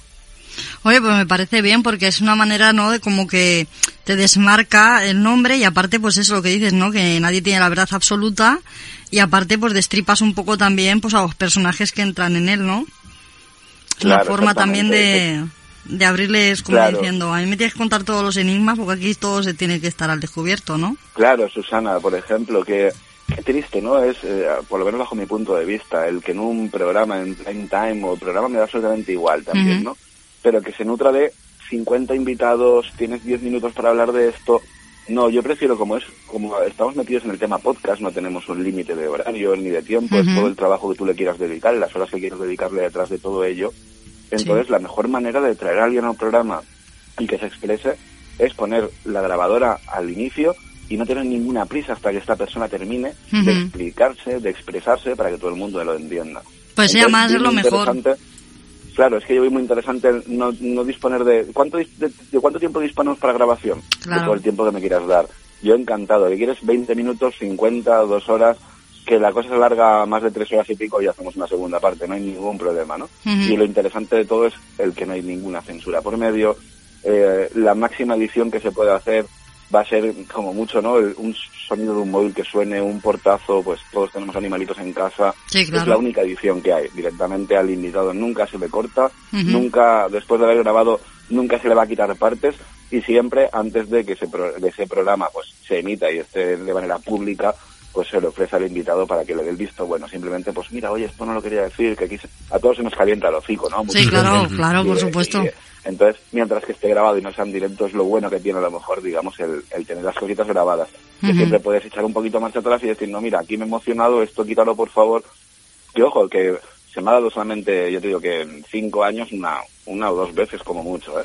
Claro. Porque siempre es lo, pues, lo típico, ¿no? A veces te calientas un poco Hmm. y las palabras no son las más adecuadas para que lo escuche gente, pues es un programa que lo escucha gente de todo el mundo Sí. y de muchísimas edades, no solamente gente adulta y demás. Hoy en día ya sabéis que es muy fácil acceder a una plataforma como puede ser Evox o YouTube o lo que sea. Sí, sí, y sí. cualquier chiquillo, cualquier chiquilla menor de edad puede estar escuchándote. Entonces hay que tener cuidado. Yo sé que a veces me caliento mucho y siempre pido disculpas, pero claro, cuando se tocan ciertas injusticias, pues yo lo siento mucho, pero con las injusticias no puedo. Claro, sí, no, a mí me ha pasado también alguna vez, ¿eh? eh mismamente la semana pasada, que Vicente me miraba y yo le miré como diciendo, es que lo que siento, es que es así. Con lo de las quemas de cubos de basura y todo esto que Sí, pero claro, por ahí. te- tienes que tener en cuenta por lo que dice Sí, Gerard, ¿no? Que te oye mucha que tengo que gente tener que en tú, cuenta. estás, tú estás detrás del micrófono. Claro que tengo que tener en Entonces, cuenta. claro, lo que tú digas, pues, pues igual, eh, eh, pues, fíjate, antes de empezar el programa, ¿no? Y imagino que a ti, pues igual te pasa lo mismo, Gerard, porque yo creo que lo hemos hablado alguna vez. O sea, ¿quién, quién nos conoce nosotros? Somos unos total desconocidos, ¿no? Y, y luego de repente, eh, te encuentras con gente que dice, no, si yo os escucho desde hace un par de años. Y, coño, tú me escuchas desde hace un par de años y, y si yo escuchaba tu programa y ahora tú escuchas el mío tal, pues fíjate con, mismamente con el doctor Pertierra, ¿no? Mm. Con Miguel Ángel Pertierra, que bueno, eh, yo creo que lo hemos dicho hasta la saciedad. O sea, eh, lo veíamos en Cuarto Milenio, eh, nos parecía un hombre que sabía mucho de lo que hablaba, de que se preparaba mucho muy bien los temas, eh, teníamos gente conocida que lo conocían y nos hablaban muy bien de él y de repente un día lo conocemos en persona. Y, y, y, y, bueno, eso se ha convertido en una buena amistad. No nos podemos ver muy a menudo, puesto que él vive en Málaga, nosotros en Valencia, pero bueno, vía Skype y vía WhatsApp y vía llamada telefónica, pues tenemos mucha amistad, ¿no? Y entonces, pues, fíjate, este hombre, pues, eh, eh, escuchaba nuestro podcast antes antes de conocerlo ni siquiera en por teléfono para que entrara un día al programa Gerard. Y, y claro tú te quedas sorprendido. Me dices pero bueno vamos a ver cómo puede ser que este hombre que tiene un podcast que sale en televisión en, en el famoso programa de Cuarto Milenio que, que, que le llaman de todos los lados y resulta que, Que hace conferencias, que que no resulta sé que, escuchaba Ujú. nuestro programa y que le encantaba y, de hecho cada vez que entra con nosotros lo dice que yo escucho 75 escalones desde el inicio que me gustó que me gusta cómo lo hacéis que no sé cuánto y entonces te quedas sorprendido entonces claro si esta persona oye tu programa y oye tus comentarios, pues también lo que dice Gerard, ¿no? Pues es gente de 14 años, de 15, pues porque entrar en iBooks, en Spotify, en iTunes, eh, es muy sencillo, ¿no? Y un día lo tienen a, a- vamos, es que viene, viene ya cargada la aplicación en, en el móvil, no tienes ni que descargártela, ¿no? Entonces, pues eh, eh, yo entiendo, ¿no? Pues lo que dice Gerard, que se calienta en algún momento y, y- y a mí me pasa, o como tú la semana pasada viste una, una, una, estabais hablando, que fue con Rafa, creo, ¿no? Sí, con Rafa Y, y- y, bueno, pues Susana soltó un esos de hijos de puta, le soltó así. Lo dije en pero bueno. Porque le, porque le salió así. Y bueno, lo que tú dices, Gerard, ¿no? Nosotros tampoco tenemos censura, tampoco cortamos nada. A Susana le salió así, pues le salió. Evidentemente yo la miré raro diciendo, pero chica, ¿cómo, cómo sueltas esto? Pues sí, porque me sentó muy mal porque está bastante mal la hostelería y está bastante mal el país como para que encima haga con gamberradas, encima queme los cubos de basura, que eso luego sale de- del dinero que todos los demás españoles ponemos, de los estamos trabajando. del dinero del contribuyente. Exacto. Pero claro, lo que venía, Entonces, lo que digo, venía a decir, lo que venía a decir, Protesta, pero protesta de otra forma. lo que venía a, a No decir y lo que estaba diciendo Gerard es que tienes que estar muy pendiente, sin haber censura, tienes que estar muy pendiente de las Sí, de cosas, las palabras que dices, las dices evidentemente. o de cómo las dices, porque el que está detrás del micrófono o el que está al otro lado del transistor o, de, Ya. o, de- o del teléfono móvil o del ordenador hoy en día, pues lo puede interpretar de otra manera. Ya. ¿Sabes? Entonces ahí está el problema, ahí está el que tú tienes que saber estar detrás de un micrófono, al igual que sabe estar Gerard. Yo Gerard lo he visto calentarse, pero lo- luego lo he visto ah, apaciguar, ¿no? Eh, eh, el darle la vuelta, decir, a ver, yo me he calentado, pero esto es así, esto es así, y explicarte las cosas, ¿no, Gerard? Pues yo te he visto hacer eso. Sí, obviamente. Piensa que hay veces que tocamos tertulias al sí, a lo mejor un poco del tema de la actualidad. El tema de la actualidad está muy candente, es muy polémico. Eh, hay mucho, mucho interés en que estemos todos divididos, separados. Eh, por cualquier motivo ahora mismo puedes enfrentarte a alguien, simplemente fíjate que alguien por la calle estornuda ahora mismo y le vas a mirar como si fuera un apestoso. Hemos llegado a ese punto, entonces, claro, dices, bueno, es que toda la vida han habido enfermedades y nunca nos hemos visto en una situación que parece que estemos en tiempos de guerra, ¿no? Por ejemplo. Y Mm. había una serie de injusticias. Eh, no estás tú solo hablando, sino hay cuatro o cinco personas, uno se va calentando, el otro calienta al otro, y cuando te quieres dar cuenta, pues sí, a veces que es algún improperio, pero claro, intentas luego también, ¿no? El pedir un poco de disculpas, el... luego, es- mira, ¿sabes lo que pasa? Que, que la gente que nos escucha realmente es gente inteligente, se dan cuenta porque a lo mejor ellos mismos son los primeros que te dicen, mira, está muy mal que digáis esto, pero es que yo te estaba escuchando y también te- se me estaba hinchando la vena de la frente, también me estaba cagando en la madre de los políticos estos, que no hacen más que tomar decisiones políticas y no, y no precisamente sanitarias, que son las que nos hacen falta. Ya, ya me voy calentando, pido disculpas por el- lo que acabo de soltar, pero es cierto, es que es muy fácil ahora mismo poder calentarte ante ese tipo de injusticias, y más lo que estamos viviendo. Pero bueno, yo creo que vamos a apartarnos ¿no? del tema este del bicho que ya bastante amargados nos tiene y sigamos hablando de misterio que está más interesante. Si. Sí, nosotros Pues sí, intentamos sí. intentamos no hablar mucho, ¿no? Pero pero es que a veces es inevitable. Mira que todos los programas lo, lo intentamos esquivar, ¿no? Porque lo hemos dicho muchas veces también. Tratamos de que el programa, la gente que lo pueda escuchar, pues por, un- por, por dos horitas se olvide, ¿no? De, de, de, de, de- de la mierda al bicho. Y, pero nada, es, es, es inevitable, eh, sin darte cuenta, pues porque, porque es que es lo que dices tú, es un, un tema totalmente de actualidad que estás viviendo, o sea, estamos haciendo historia, ¿no? O sea, es- eh, esto que estamos viviendo ahora, dentro de 100 años, se estudiará en, lo- en los colegios o en los libros de texto o donde lo tengan que estudiar, ¿no? En el 2019 hubo una pandemia que trató, pues fíjate, a vuestros abuelos, ¿no? Eh, ir con mascarilla, ir con los geles hidroalcohólicos y demás y todas Que estas no les cosas. dejaban arrimarse, Claro, ni abrazarse, o sea, ni eh, sé eh, qué. eh, no, es que eso lo estamos perdiendo. Es que yo el otro día, no, no recuerdo con quién lo hablaba, estábamos Susana y yo, pues no sé si cenando o tomando algo con alguien, y lo estábamos hablando, Gerard. O sea, es que va a llegar un momento en que mm, nuestros hijos no, pero nuestros nietos, si esto sigue así, van a perder el contacto. O sea, cuando tú le digas, esa, eso de ir a, a ver a los abuelos y darles un hueso, un beso, perdón, un hueso me ha salido, darles un beso, es que se va a perder. Yo creo que, bueno, que- yo este- creo que que... se o se arregla pronto, se va a perder yo, esa yo costumbre. creo que no, porque como nosotros lo hemos transmitido a nuestros hijos, nuestros hijos se lo transmitirán a los suyos. Pero, pero es que, pero es que como ahora te lo Entonces, están, no te están diciendo que- que... no se puede hacer, Ya, pero no creo que puedan con pero eso. fíjate, el otro día vimos a unos familiares. Normalmente, como mínimo, nos damos la mano. Vimos a unos familiares y nos saludamos y no nos dimos ni la mano. Ya, bueno. ¿O no fue así? Sí, pero bueno, que Luego ves a, ves a alguien y, dices, mira, eh, lo siento mucho, pero si, si tienes el COVID y me lo quieres pegar, me lo pegas. Y si lo tengo yo, pero porque los dos eh, eh, nos damos un abrazo porque nos apetece darnos un abrazo los dos. ¿Que está mal? Pues sí, parece ser que está mal, pero, pero chicos, si yo me nace darte el abrazo y a ti te nace dármelo a mí, pues bueno, estamos, somos conscientes de los riesgos que tomamos, ¿no? Claro. Pues es como cuando alguien hace el amor por ahí y no utiliza un preservativo, ¿no? Es consciente de los riesgos que toma, pues ya está. ya, pero Yo lo bueno, siento, que... lo siento mucho, pero es así. Sí, sí, pero vamos, que yo pienso que con eso no van a poder. Es nuestro carácter, es nuestra forma de ser. Y yo creo que con eso no van a poder. O sea, podrán con otras cosas, pero con el carácter que tenemos nosotros de, de, del ver a una persona, alegrarte, el darle un beso, el darle un abrazo, el dar, no creo yo que... Yo lo siento mucho, Seral, pero cuando te vea en persona te voy a dar un abrazo. Si quieres sales corriendo. no te preocupes porque yo soy el, el primer bobo también que me encanta, soy muy de abrazar a la gente. Claro, y- es y que- es que, es que lo que hemos Si es que somos del Mediterráneo, Si es que lo que chico. hemos vivido. si es ¿Qué que, vamos a hacer? ver, Bueno, seguimos, seguimos con Enigmas al Descubierto.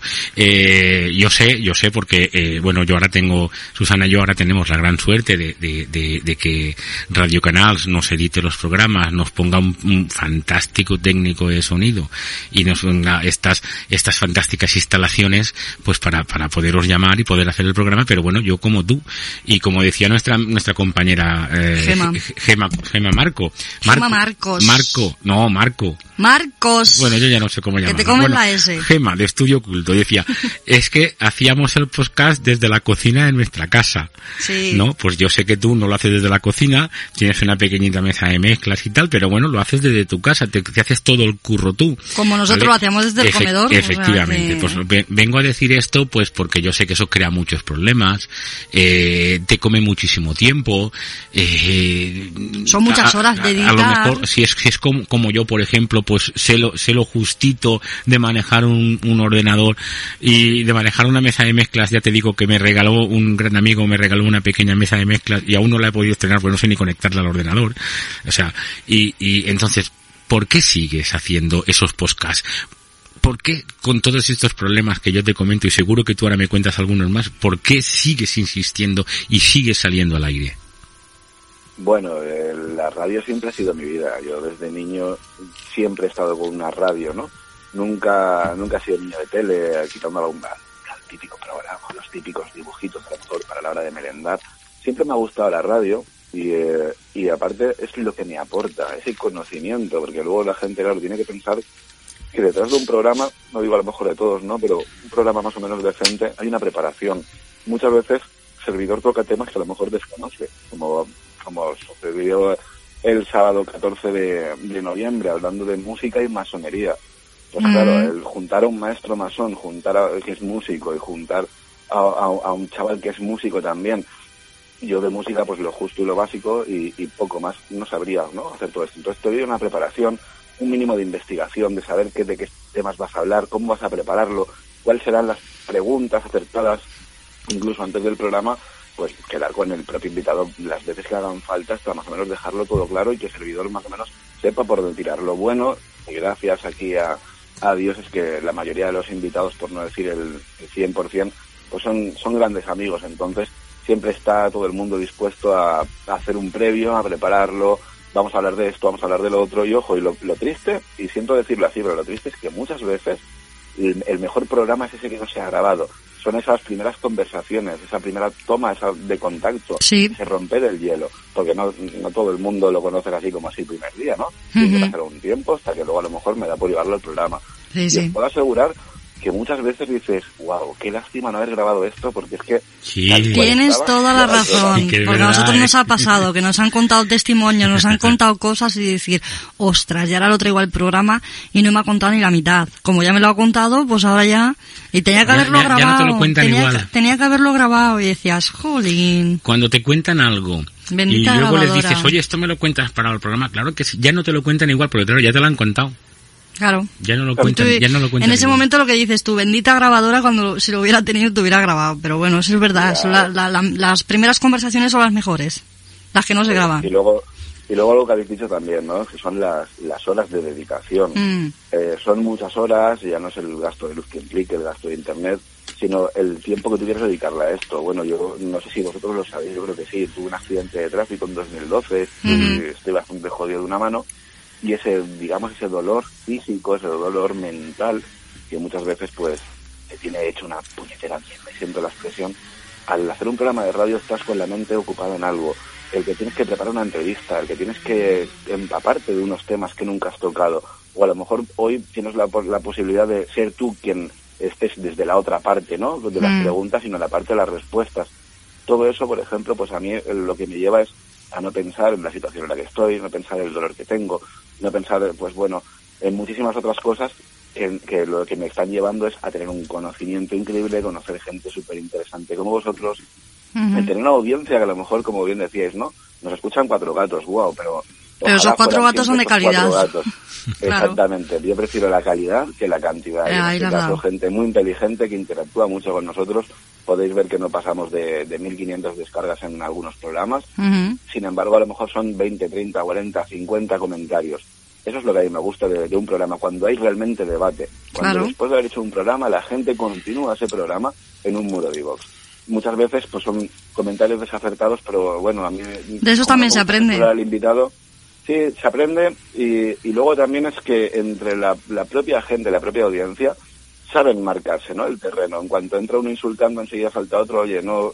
No, vayas por ahí que va no mal. falta ni siquiera que yo entre a poner, muchas veces me dicen, no sé cómo el administrador permite ese tipo de comentarios. Bueno, yo creo que no hay que censurar a nadie, aunque, sí, claro, si te diriges a, a mi familia y me estás amenazando algo, eliminaré tu comentario, ¿no? Pero si Evidentemente. sea despectivo, una crítica destructiva, eh, aunque digas este programa parece una mierda, el comentario te lo voy a dejar. Mm. Lo podréis ver que algunas veces dejan comentarios un poco así, un poco Ujú. soez. Nosotros Sí, tenemos, sí. no tenemos Son- censura tampoco, ni borramos, ni quitamos, ni ponemos. No tenemos No, censura. una vez, no. hubo una, una vez hubo una trifulca, pero ahí se quedó. Ujú. O sea, que- Allí está, allí está. ahí está, o sea, que se Cuando veáis un programa eh, que todos son, ay, qué buen programa, ay, qué bonito esto, qué bonito lo otro, y, y no ves ni un, ni un solo comentario negativo, no solamente en un programa, sino en ese mismo canal, en 50 programas que tenga, Ujú. pues bueno, eso es porque están quitando comentarios. Ahora, obviamente tiene que haber alguien, ¿no?, que no le haya gustado. Claro. Evidentemente, siempre tiene que haber.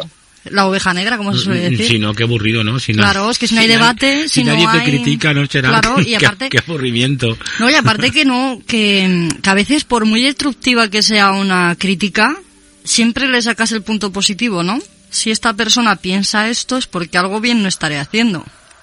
Siempre Bueno, piensas algo positivo. siempre los hay. Siempre y cuando ¿Cómo? que no falten al respeto y siempre y cuando no se maten entre ellos, porque nos ha pasado alguna vez Sí. que entre ellos han discutido en el mía. y decir, oye, que no, que Les no me- tuvimos que decir que ya estaba Que bien. ya estaba bien, que Y, si- no. y siguieron, estaban en, en, en Evox, Gerard, que, que siguen ahí los comentarios. Y, y les dijimos, oye, ya, ya lo tenéis bien, tanto uno y otro, porque no creo que sea el sitio ni el momento adecuado para que vosotros sigáis con vuestras rencillas personales a través de mi programa. Bueno, ¿sabes lo que hicieron? Se fueron a Facebook y siguieron en Facebook. Claro, tócate, la peineta. tócate la nariz, Manuel.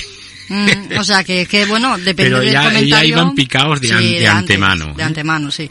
Pero bueno, que siempre y cuando, si es constructivo en el sentido de que no es ofensivo, que no insulta a nadie, pues oyes, Es siempre que de le saca todo, algo hay, ¿cómo bueno. se llaman estos que, que, eh, Gerard, estos que siempre ponen comentarios malos, eh, o sea, porque sí, tienen un nombre, lo- pero no me acuerdo cómo Bueno, se llama. hay mucho troll, sí. Eso, claro, los. Los trolls La palabra troll y palabra hater. ¿Qué dices? Pero, Y chicos, si y- fijas, muchas veces suele ser eh, el mismo comentario bajo distintos perfiles. Es gente que está aburrida, la verdad que no... El que no tiene vida sé, propia, ¿no? No tendrá cariño de sus padres, no tendrá sexo con sus parejas o lo que sea, y necesitan meterse, ¿no? A, Claro, a yo siempre les digo que no tienen vida propia y necesitan la de Ah, los bueno, demás, por- ¿no? Por supuestísimo, hay mucho envidioso, pero bueno, ya te digo que La envidia Eh, es una enfermedad incurable.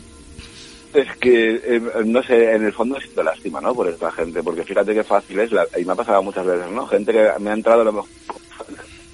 Gerard, Gerard, mueve, muévete, muévete, Vale, hola Gerard.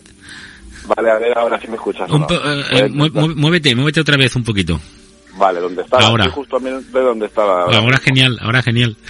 Vale, a lo que Te habíamos es perdido. eso, ¿no?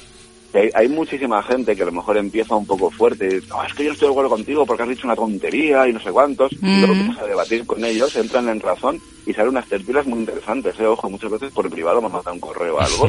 No estoy de acuerdo con tu programa por esto y por lo otro y me parece muy mal que hables así de esto y de no sé qué, cuando con el tema del feminismo, ya ha sido de por sí feminismo, no, hablemos de igualdad. No, no, Claro. no, no encasillemos, no clasifiquemos, ¿no? No Mm. demos más privilegios a nadie que a otro. Si los privilegios los tiene uno, los tiene que tener el otro. Se Claro. trata de la igualdad. Claro. Y llega un punto en el que ves que la cosa ya empieza a, a perder tensión y ya empieza a haber una, una pequeña in- in- interactuación con esa, con esa Claro. audiencia, con ese oyente. Y sin embargo, luego a lo mejor hay veces que empieza hasta una bonita amistad, ¿eh? Ojo. No, que sí, como claro, es como todo. Con la audiencia también. Hay que tener mucho tacto, ¿eh? No, es evidente, porque hay gente que se calienta, ¿no? Porque no comprende que el feminismo no, es igualdad. Lo que no puede ser nunca es que una mujer eh, quiera equipararse o quiere ser más que un hombre. Pues no, tú eres una mujer, yo soy un hombre, y tú eres un hombre. Evidentemente tú tienes tus diferencias como yo tengo las mías, sobre todo físicas. Entonces, claro, Reina, mm, igualdad, no digas feminismo y no luches por cosas que son incoherentes. Pero bueno, eh, Sí, eh, delicados, así no somos bueno, todas, así no somos todas Ya por sabéis. suerte. Entonces, claro, Eh, cuando tocan ese tema a mí también me ofende porque yo soy mujer y a mí pues muchas veces no me representan. ¿Qué quieres que te diga? Porque a mí querer ser más que un hombre o y tal, pues no, pues yo me siento mujer y muy mujer, oye. Y no tiene nada que ver. Yo lo que lucharía es por una igualdad, pero bueno, que haya cada una. pues, Claro, y ahí es lo que pasa, ¿no? Que hay mucha gente que eh, ve Mm. mucho la televisión, está todo el día Mm. mirando la tele, la tele te machacan mucho con tonterías para que Ya. repitas como un autómata, como está la situación. Mm. Y cuando realmente hablas con esa gente y, y se dan cuenta y razonan, Claro. es triste que a día de hoy no razonamos, cuando te paras a razonar y dices, coño, pues a lo mejor estaba equivocado, ojo, yo también me estoy equivocado en algunas ocasiones. Evidentemente, equivocado. yo también me este equivoco, mundo- por supuesto. en este mundo, en la situación que estamos viviendo, hay que aprender mucho, pero también desaprender. Llevamos muchos años creyendo muchísimas cosas que a lo mejor no son ciertas, ¿no? Pues vamos a desaprender todo eso y volvamos otra vez a empezar. Seguramente tengamos más respuestas. Claro, sí, pero nunca, además nunca es tarde para aprender, o sea, nunca es tarde. O sea, lo mismo puedes aprender de hasta, de- como se suele decir, siempre hasta del más tonto se, se- se enseña uno. O sea, hasta del más tonto. Hasta, muchas veces vas a un pueblo y dices, coña, mira, el tonto del pueblo, pero a lo mejor me enseña a ordeñar vacas que yo no tengo ni idea. Y a lo mejor me enseña a llevar una huerta que yo no tengo ni idea. O sea, es que es que no, es que hasta del más tonto se aprende. O sea, que es que no hay más listo ni más tonto, sino hay que ser persona. Porque eso de listos, y tontos, no, persona. Gerard, seguimos hablando un poco de tu programa. Mira que no, mira que nos gusta hablar, ¿eh? Nos vamos del tema, vamos. Pero bueno, para aquí, para eso estoy yo, ¿no? Para, para redirigir y volvemos. Ah, sí, para, la- para meter las orejas al redil. Eh, efectivamente. Vaya, vaya. Pues, eh, Gerard, una, otra de las preguntas que, que suelo hacer a, a gente como tú, ¿no? Que, que, que visita 75 escalones, es eh, qué programa te hubiera gustado hacer y aún no has hecho. O, de qué tema te gustaría hablar en tu programa que aún no has hablado. Buah, pues creo, creo y, y, y además te lo digo muy convencido. Creo que he hablado de todos los temas que, siempre me han interesado. Lógicamente, ¿no? Había salido a lo mejor algún tema nuevo, alguna cosita nueva y demás, pero posiblemente, el, digamos, la entrevista que para, si, lo, si lo interpreto así de esa manera, ¿no? ¿Cómo sería tu programa perfecto, ese programa idílico, o ese programa que te gusta y te encantaría hacer? Pues bueno, sería con un astronauta.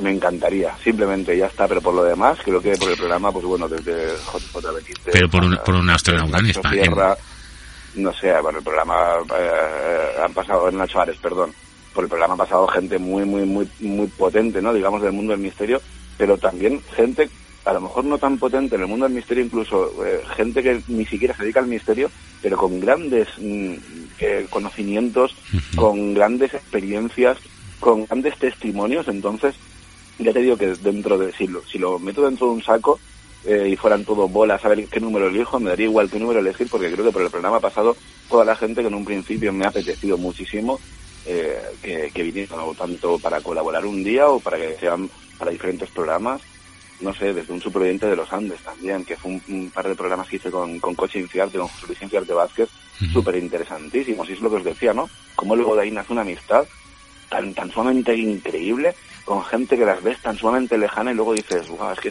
son tan humanos como yo, ¿no? Entonces ya te digo que no tengo ese programa idílico si sería con un astronauta, pero tampoco te creas tú que es algo que digas, wow, ¿cómo me no será por lo de la esto?". Tierra plana, ¿no? no, no, para nada, para nada. Solamente por el tema de las sensaciones, y soy muy de sensaciones. Me gustaría saber qué se siente, ¿no? En gravedad cero. ¿Qué se siente cuando estás tan alejado de tu planeta, que en cualquier momento cualquier cosa falla y tú estás ahí arriba y dices... Y te encuentras "Me quedo solo. Perdido en el espacio. O sea, ya tu muerte va a ser tan sumamente lenta y agónica que tienes que estar preparado mentalmente, ¿no? Que es muy fuerte. Y esa preparación que tienen previo a un despegue, por ejemplo, antes de estar en órbita, tiene una preparación tanto mental como física brutal, ¿no? Claro, porque men- por los mentalmente tienes que estar súper preparado, porque es que te vas fuera, ya no de tu casa, ya no de tu país, ¿no? Es que te fuera de tu planeta, chicos. Fuera de la órbita. Es lo que dices tú, ¿no? Cualquier tontería que falle, bueno, de hecho hay algunas que otras películas, ¿no? En cualquier tontería No, y que la vida real, que se han desintegrado. Sí, pero me refiero, pero me refiero a que, que en, en alguna película pues nos, po- nos podemos nosotros sentar tranquilamente delante de la televisión en un sofá y ver, ¿no? Esa, esa agonía que se sufre, pues porque se desprende, yo que sé, un simple tornillo de, de la parte eh, electrónica de no sé qué y hace que falle toda la nave y tú te encuentras solo allí con tu compañero o tu compañero muere y tú te quedas allí, te lo comes todo tú solo. Claro. Y luego, y luego psicológicamente, ¿no? Ese silencio, me imagino que a lo mejor las válvulas, los motores para la oxigenación y demás, me imagino que ya habrá un zumbido constante, pero que al mismo tiempo te hará mirar la Tierra de, de tan lejos y, y imagino que por tu cabeza tiene que pasar un montón de cosas. Ese Y encima en la oscuridad absoluta, ¿no? Porque dicen que estás a que oscuras. pla- Que, que perdona, que te estaba hablando y me, te- mm, nos hemos pisado, discúlpame. No, perdona. No, que digo que encima la oscuridad más absoluta. Que encima tampoco Bueno, tienes... Que dicen que está... Sí, pero bueno, fuera, tanto. fuera está oscuro. Bueno, a ver, si te está pegando el sol y demás, luego aparte que todos sabemos, ¿no? La tecnología en cuanto a módulos lunares, en cuanto a eh, estaciones espaciales internacionales, hay mucha iluminación. Pero fíjate que eso sobre todo sería el silencio. Incluso esta gente que ha sido capaz de estar un año, ¿no? En la Estación Espacial Internacional, un año tú solo, ahí arriba. ¿Tú sabes lo que es estar solo, aislado hasta ese punto de que si pasa cualquier cosa no puedes hacer absolutamente nada? Me imagino que en esos momentos la cabeza tiene que pasar por mil situaciones, por mil cosas. Tienes que pensar muchísimo en la familia, los amigos, lo que se tiene que llegar a echar de menos, por ejemplo, el caminar. Fíjate algo tan simple que esto, pues bueno, la gente que tenga problemas con parálisis y demás, seguramente me entienda, ¿no? Yo tengo un problema en la mano derecha, no puedo cerrar la mano, tengo, bueno, la tengo bastante jodida y el echar de menos, por ejemplo, el, el poder coger algo con la mano derecha y que no se te caiga al suelo. Pues ya es tu esa tontería, que por ejemplo en el espacio no puedes coger y caminar, no, no tienes gravedad ninguna, estás solo completamente. ¿Cómo se tiene que llegar a echar de menos simplemente el ronquido de una persona, la respiración de alguien, el que le huela el sobaco a cebolla podrida, por ejemplo? Fijaos qué tonterías Sí, sí. tan simples, pero para que me entendáis, ¿no? El tengo hambre y como algo que no esté deshidratado de, de- la comida esta que comen los militares y demás, ¿no? El ir a una nevera y tener ahí lo que te apetezca hay un microondas para calentarlo rapidito, por ejemplo, o simplemente el oler una flor. No sé si en el espacio oler flores lo vas a tener un poquito complicado, ¿no? Pero fijaos esos detalles tan simples de la vida, que son los que no tienen precio, los que no, le- no le podemos dar valor, son los que realmente tan necesarios eh, deberíamos de tener todos por, por bandera, ¿no? Y además ya, ya las cosas básicas, ¿no? Una buena ducha, yo qué sé, ¿no? Yo no sé si, si en, en Sí, el podrán en el- tener, podrán tener ducha, pero no creo que sea igual que la de casa, Yo no sé. No lo sé, pero pero por eso, pues fíjate, eh, eh, Gerard, o igual te copio la idea y, y entrevisto la semana que viene a un astronauta. Bueno, ver, oye, si, si lo consigues, yo lo más que he llegado ha sido un intercambio de correos electrónicos y cuando le dije que, cuando se fijó en un programa que era sobre ufología, le dije, hombre, pero por favor, en este no te fijes, fíjate en otras cosas, y de ahí ya perdimos el contacto, se ve que no le interesaba. Ya le dije que a mí no me interesaba lo más mínimo preguntarle sobre la vida extraterrestre, yo ya estoy muy convencido de mis investigaciones y mis ideas, y lo único que quería centrarme eran las sensaciones, ¿no? ¿Qué sientes? ¿Qué piensas? ¿Qué se te pasa por la cabeza? ¿Cómo afrontas las situaciones estando solo de arriba? Eh, cuando ves la Tierra y tú estás ahí arriba, ¿qué? ¿Te ves tan pequeño como se suele decir? Pero es que la No voy a pregu- entrar en eso, pero bueno. la si tienes la pregunta- suerte, oye, pues, por favor, eh, eh, llámame de para colaborar aunque Sí, sea, sí, sí, te lo, iba- te, lo, gusta. te lo iba a decir, te lo iba a decir. Si consigo entrevistar a uno, eh, tú entras en la, en la otra línea telefónica, no te, no, te- no te preocupes. Y, y si estás cerca, te vienes al estudio con nosotros. Que bueno, que estás invitado. Bueno, para- de yo sé que ahora no estás muy, sé que ahora no estás muy lejos eh, de, de- No, de los estamos estudios. Así que, Ahora, bueno. el, problema, el problema está el toque de queda, si no ya hubiéramos quedado. lo puedo Pues. A ver, eh, sí, porque bueno, la- ahora son altas horas de la madrugada, como siempre, pero bueno, eh, ya se podrá y ya te digo yo que estás invitado para eh, cualquier jueves cuando te dé la real gana, te puedes venir, ¿vale? Y, y ya sabes que luego te puedes quedar en casa tranquilamente.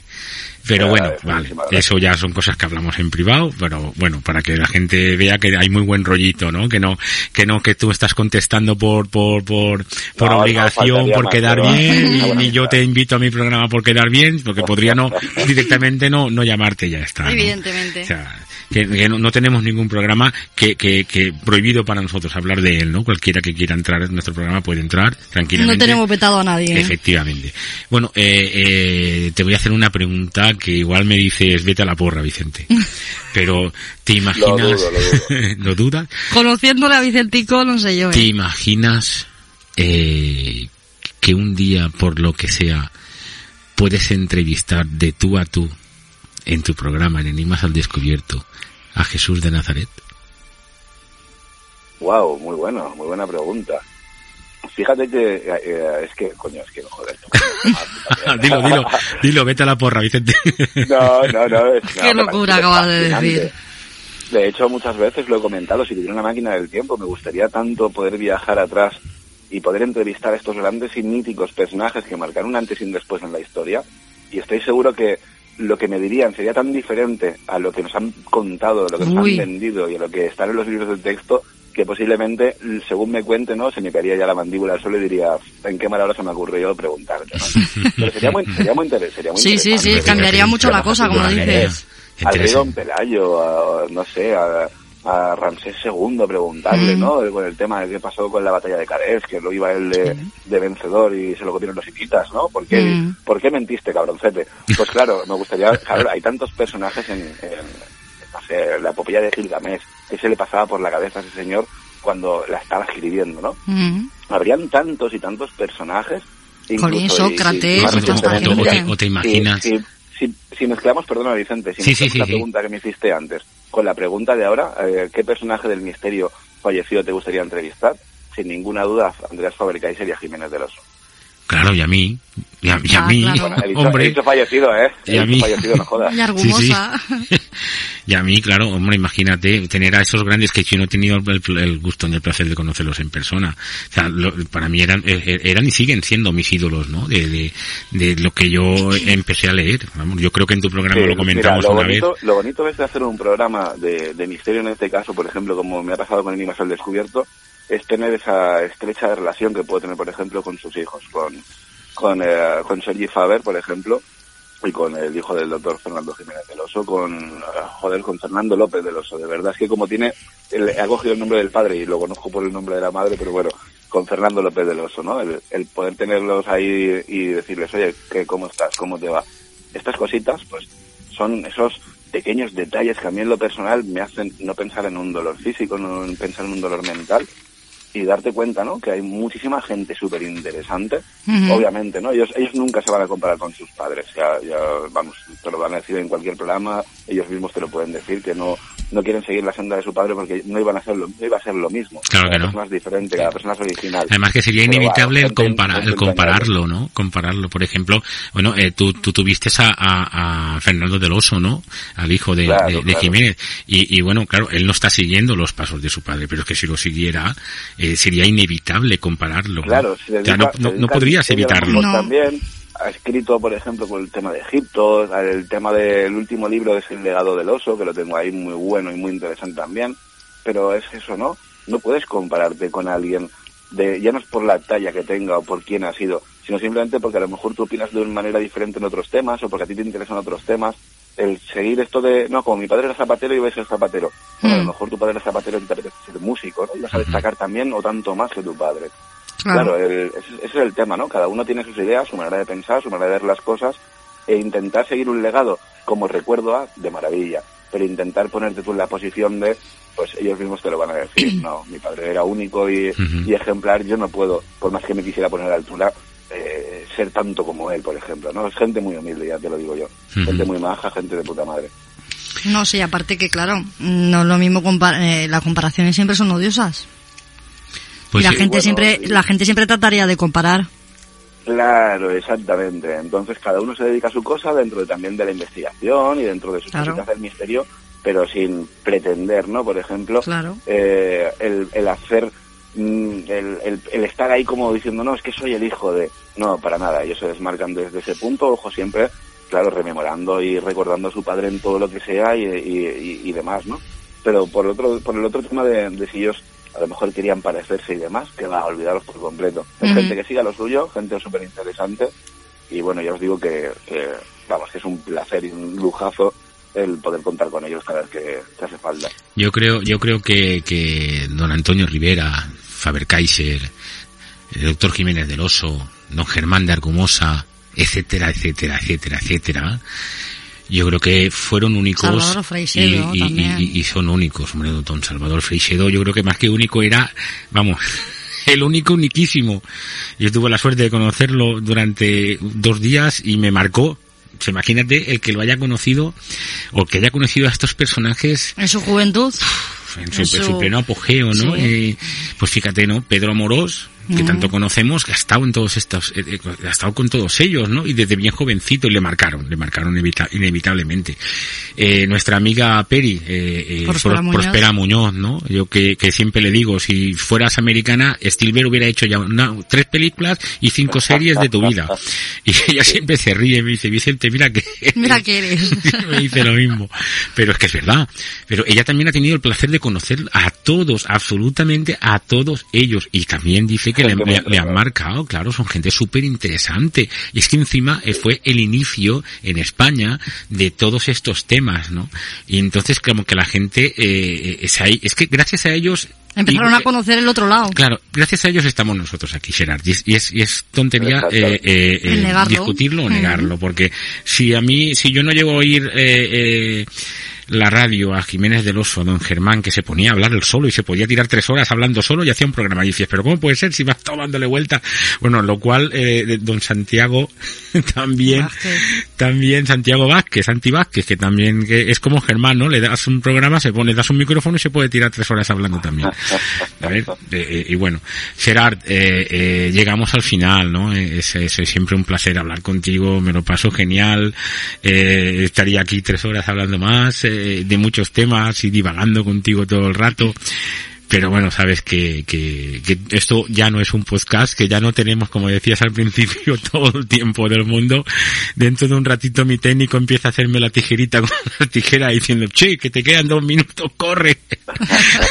Susana con el, con el papel empieza a decirme, pero corta ya, que no, le hagas más preguntas. No es el caso porque aún nos quedan, bueno, no sé, digo para los oyentes, nos quedan 45 minutos de programa en el cual tenemos a otra, a otra, a otra persona a entrevistar y tenemos que comentar una serie de cosas Susana y yo, ¿no? Y, y pero bueno, eso también es parte de la radio y también es bonito, ¿no? Este, esta forma de que dices, ostras, que tengo que controlar un poco el tiempo, ¿no? Que quiero hacerle estas preguntas, pero no me puedo poner a hacerle estas otras. ¿Cuál de, la, cuál de las dos es más importante? Todo eso también el oyente quizás no lo ve, ¿no? Pero, pero, pero tú que lo sabes, sí, sí sabes que a lo mejor, mm, pues tú tienes la suerte de momento de hacer el podcast y tener todo el tiempo el mundo, pero quizás el entrevistado te dice, solo tengo 30 minutos porque me voy aquí o tengo que ir allá. O tengo otra entrevista. Claro, claro, y tienes Creo- que buscar. Creo que es por eso, creo que es por eso por lo que no, no me decidí nunca ¿no? a meterme en una FM donde me van a decir tienes un horario de tiempo o tienes que hacer un programa de X minutos concreto y, y luego tienes que hacer esto que va, no, no, no, por eso no, y por eso creo que no, no estoy metido yo en la FM.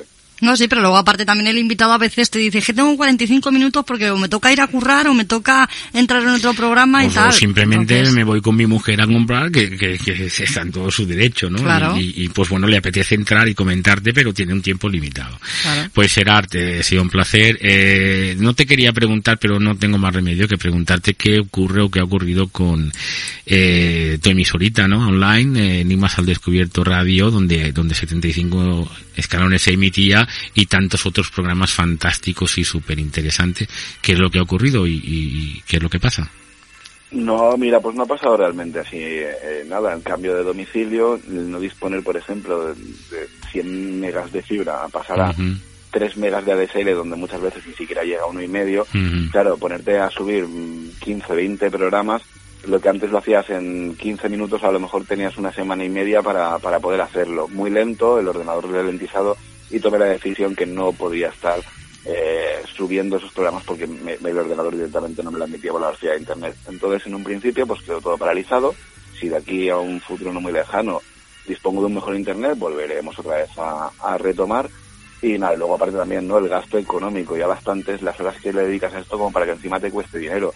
Yo no estaba percibiendo económicamente compensación de nadie, son 20 euros que tienes que pagar todos los meses de servidor.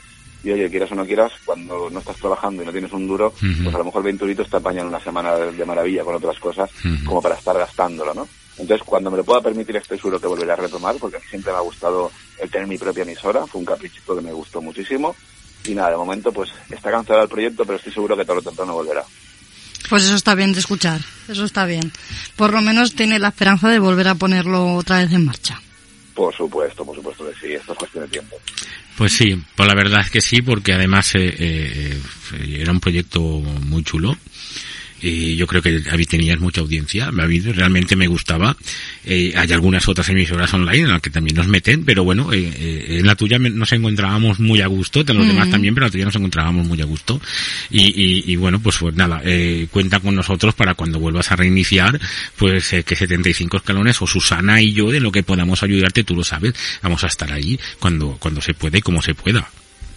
Genial, os lo agradezco, además que cuento con vosotros, lo sé. Pues Gerard, Enigmas al Descubierto, un fantástico programa presentado por Gerard García y que se puede escuchar en la plataforma iVox y bueno, que lo, dilo tú, ¿dónde más se puede escuchar? ¿Qué libros tienes escritos que también has escrito alguno que otro libro? Y dónde pueden tener contacto contigo nuestros oyentes. Bueno, mira, del, del libro, vamos a dejarlo ahí en el aire, tampoco tengo muchas ganas de... No estoy muy contento con la editorial, y bueno, es una, es una lástima porque es un, es un libro muy interesante, pero bueno, da igual. Formas de contacto, pues bueno, a través de enigmas al descubierto 13 arroba gmail.com, el 13 con números. Estamos en Enigmas al Descubierto en eh, Twitter, en Instagram, estamos en Facebook también, cualquier cosita será de García. Y eh, nada, eh, me habías preguntado algo más, pero como has dicho lo del libro, lo del libro es que lo, lo tengo bastante apartado. Por ahí tengo otros proyectitos por delante que enseguida, ya os comentaré, ya os comentaré, que este año viene cargado de proyectos. Pues nada, te preguntaba pues en qué redes sociales, por ejemplo, si tienes página de Facebook, si tienes Instagram, etcétera, por donde, pues, eh, eh, sitios donde nuestro Donde oyente... pueden localizarle para preguntar Claro, cosas. seguramente nuestro oyente ha dicho, Vicente es más tonto que... Que las a un cubo. ¿Cómo? Que las a un cubo. Que el asa de un cubo. No, me había oído nunca. Que, Nuestro técnico se parte de risa con nosotros, con las salidas de Susana. Un dicho muy madrileño. Vale, vale. Pues bueno, dirán- algunos oyentes dirán, Vicente eres más tonto que un asa de un cubo. Eh, no, se te ha olvidado preguntarle esto, o por qué no le has preguntado aquella. Entonces, entonces, pues bueno, si tienes Facebook, si tienes Instagram, si tienes, pues, eh, donde pueden preguntarte, ¿no? Alguna pues cosita nada, que al eh, tonto este del asa del cubo se le ha olvidado. Nada, nada, sin problema, que, que muchas veces no, eso nos pasa a todos, ¿eh? Que muchas veces uno termina un programa y dice, buah, tío, no has preguntado esto. has Buah, olvidado ¿sabes lo las veces que me ocurre a mí eso? Pero bueno, No así, pero le pueden preguntar. Cualquier cosa, mira, cualquier cosita en Facebook como Silas García o como Enigmas al Descubierto, como os decía, en Twitter Enigmas al Descubierto, Instagram Enigmas al Descubierto y si no directamente al correo. Y para escuchar el programa, ahí tenéis en iVox, ponéis Enigmas al Descubierto, o si queréis YouTube, tenemos dos canales, eh, uno donde con algún documental, vídeos bastante interesantes, todo dedicado al tema del misterio, que es Enigmas al Descubierto, y luego tengo uno que lo tengo, como os decía, ¿no? Ahora con el- la capacidad de internet que tengo la tengo muy limitada y no puedo subir excesiva cantidad de megas, que es Enigmas al Descubierto Live, donde muchos de los programas o de las tertulias más bien, pues bueno, quedan registradas y ahí pues bueno, la gente pues aparte de escucharlo pues también nos puede ver si le apetece. Pues genial, genial, eh, Gerard, ha sido un placer. Desde aquí te mando un abrazote de los fuertes y bueno, espero que no se demore mucho en el tiempo el poder que conocer en persona y, y, bueno, aunque sea de día o, o aunque sea de día, no, tiene que ser de día que te vengas a una de esas investigaciones que tanto eh, eh, te da rintintín porque dices que no crees mucho en todo eso, porque en, en Enigmas al Descubierto se habla de todo, pero cuando se habla de la muerte, de resurrecciones, de fantasmas, todo eso siempre... Lo tiene un poquito más reticente. Sí, lo tiene un poquito más, bueno, recurre algunas veces a nosotros y, y- y yo sé que cuando recurre a nosotros le pica el gusanillo que se le ve en la cara. sí, es verdad, es verdad. Pues muchísimas gracias, Gerard. Muy buenas noches, ha sido Nada, un placer. Nada que agradecer. Gracias a vosotros por contar una vez más conmigo y un gran y fuerte abrazo a toda la audiencia. Buenas noches, Gerard. Un abrazo. Buenas noches, un abrazo. 75 escalones. Solo si los subes, conocerás la verdad.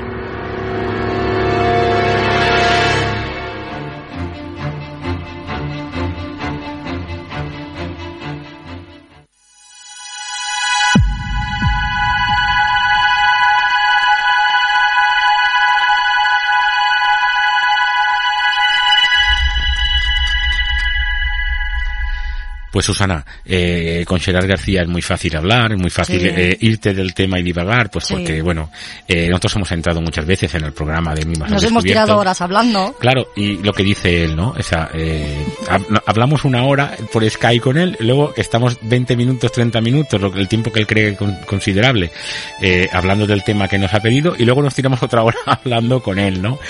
Y hoy era pues como lo mismo, ¿no? O sea, no, no lo teníamos delante en Skype, puesto que era por línea telefónica, pero, pero bueno, hablar con Gerard y, y, y- esto y lo otro y lo que nos ha contado por privado, que no, se puede decir, Evidentemente.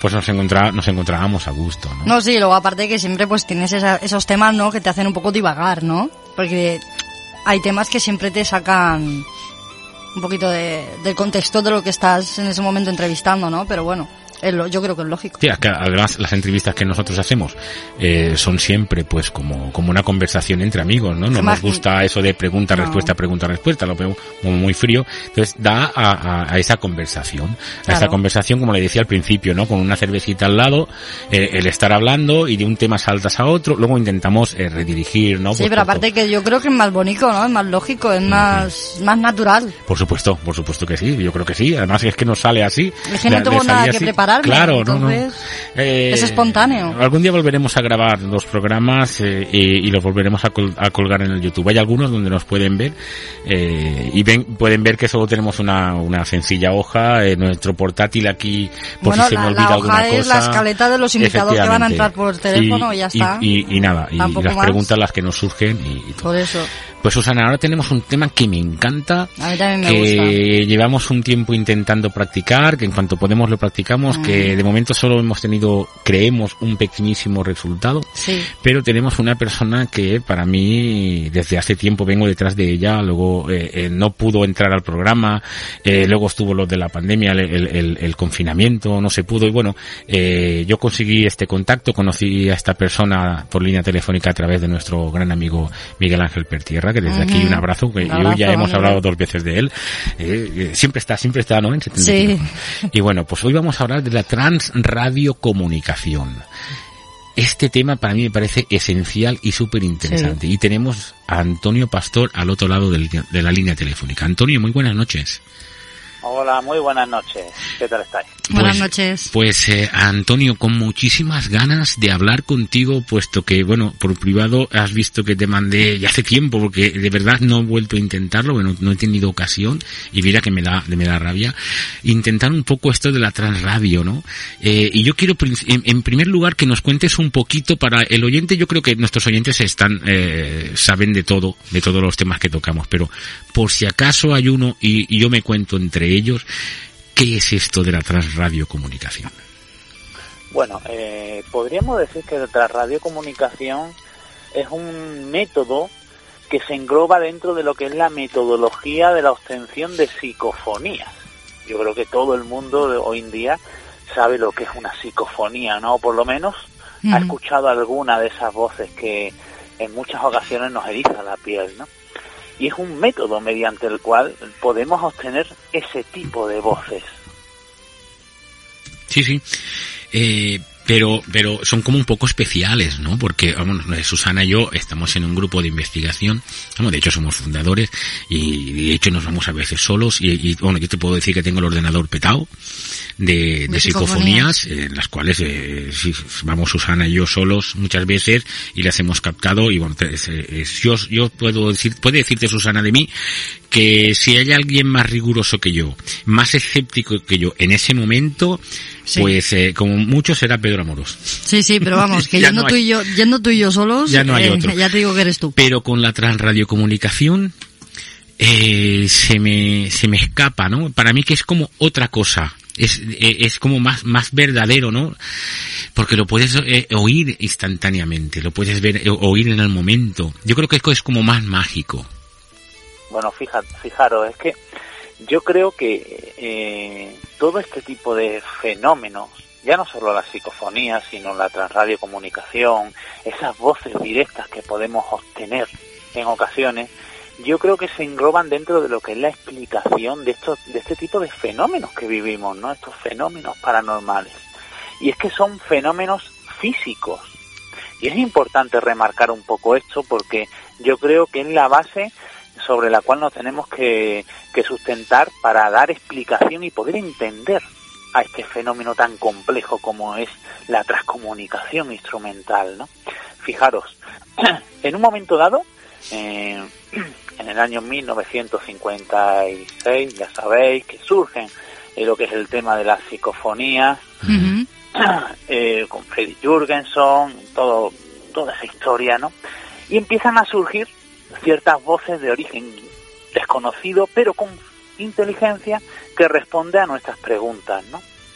Y a partir de ahí son muchos los estudiosos, eh, creo que he dicho 56 y 59, pero bueno, eh, eh, son muchos los estudiosos que se centran en el estudio de esas voces, siempre intentando encontrar ese, esa prueba que nos haga pensar de que pueda existir una vida después de la muerte, ¿no? Vaya, no vamos a engañarnos, no son muchos los investigadores que se han centrado en ese objetivo. Y a partir de ahí se empiezan a estudiar. Y como bien habéis dicho, surgen otro tipo de fenómenos, digamos, relacionados con esto, con, como es la transradiocomunicación o las voces directas, ¿no? Y es que es en esa experimentación cuando empe- empezamos a intentar nutrir a todos esos factores que influyen en las psicofonías, como es el sonido ambiente en este caso, empezamos a usar diferentes sonidos, como podríamos decir, eh, el sonido del río, del, a- del agua del río al caer y demás, y a alguien, en un momento dado, en los tiempos de Jürgenson ya se utilizaba, ¿no? Se le, mm, le da por, eh, por poner el sonido blanco de la radio. El sonido blanco de la radio, podríamos decir, en el argot de los radioaficionados, es cuando sintonizamos una frecuencia fuerte y a continuación, cuando la vamos pasando por ese dial, saltamos esa, sin- esa, esa frecuencia y se produce una caída de armónicos, ¿no? Y se produce, para la redundancia, ese tipo eh, efecto nieve sonoro, ese ruido blanco, ese... Pues en ese momento tenemos eso de base. Y empezábamos a grabar, a grabar con el método tradicional de atención psicofónica. Y nos dimos cuenta de que se obtenían más psicofonías. Estamos hablando de psicofonías, ¿no? Mediante esa base sonora. Pero fijaros qué casualidad o qué sorpresa cuando en ocasiones, y no muy frecuentemente, es lógico, ¿no? Pero las voces surgen desde ese mismo aparato, desde esa misma radio que está sintonizando ese ruido blanco y que en un momento dado es influenciada por algo, ¿no? Ahí es cuando nos, empezamos a, plantear eh, el proceso y la génesis de este fenómeno, ¿no? Y nos damos cuenta de que lo que se produce es eso, una transformación energético-sonora en el ambiente. Y es importante remarcar esto. Es un fenómeno físico. Yo, bueno, vosotros lo sabéis, ¿no? Sois investigadores. Vais a lugares marcados por lo insólito para intentar captar algo, pero vais con aparataje. Ese aparataje, ¿qué detecta? Ese aparataje lo que ese aparataje lo que detecta son alteraciones del ambiente. Sí, sí. Sabéis que el, uno de los aparatos fundamentales que llevamos los grupos de investigación es un medidor de campos electromagnéticos. ¿Por qué? Porque desde un punto de vista estadístico hemos podido comprobar que todo fenómeno paranormal normalmente, ¿vale? No podemos decir que esto es una ley, ¿no? Porque estamos hablando de un mundo muy hipotético, pero normalmente va acompañado por una alteración en el campo electromagnético, es decir, físicamente nuestro electromagnetismo se altera. Estamos viendo una influencia física. También vamos con medidores de, temperatura. ¿Por qué? Porque se produce lo que se llama en parapsicología termogénesis, ¿no? Es una bajada o incluso a veces una subida brusca de temperatura. Sí, sí, normalmente son bajadas, sí. Sí, que no es otra cosa que lo que nosotros somos capaces de sentir cuando en el lugar se está produciendo una absorción energética. Es decir, hay algo inteligente que absorbe la energía del lugar para modularla y generar ese fenómeno paranormal. Pues lo mismo pasa con la psicofonía. Hay algo allí que en un momento dado altera el ambiente para influir directamente sobre ese soporte físico que está grabando, sobre esa grabadora y dejar impregnado un mensaje. Pues seguimos más adelante y lo extrapolamos a la transradiocomunicación. Seguramente, cuando somos capaces, eh, que como bien habéis dicho y lo vuelvo a remarcar, porque no es lo que se ve en esas redes sociales, sino que este fenómeno se da en muy pocas ocasiones, pero somos capaces de captar la influencia de algo que está ahí con nosotros seguramente y que de alguna manera yo diría que sublime ha sido capaz de manipular ese sonido que se está generando para transmitirnos ese mensaje. No, sí, claro, ellos, ellos con ese ruido eh, lo que hacen es eh, poder hablar, o sea, transmitir esas palabras que nosotros expresamos al tener glotis. Como ellos no la tienen, pues utilizan ese ruido para poder expresar. Sí, pero lo, que, dice Antonio es manipular ese ruido blanco, ese, como, él, como él decía, ¿no? Ese, ese ruido, ese convertirlo en una, en una voz que sea totalmente audible y grabable. es, increíble. claro que es increíble. difícil de comprender, ¿no? Porque, mm. eh, no, yo creo que lo estás explicando muy bien, ¿eh? Sí. pero es difícil ante cualquier persona objetiva, escéptica, es complicado, ¿no? Es complicado de alguna manera poder llegar a comprender esto y sobre todo a, asimilarlo, ¿no? Pero es que estamos hablando de fenómenos paranormales. Pero es que fijaros, yo llevo muchísimo tiempo metido en ese mundo, ¿no? Y casi desde el principio me centré en las psicofonías por lo que voy a decir ahora. Porque quizás estamos ante la prueba más objetiva y más tangible de que se produce un fenómeno paranormal.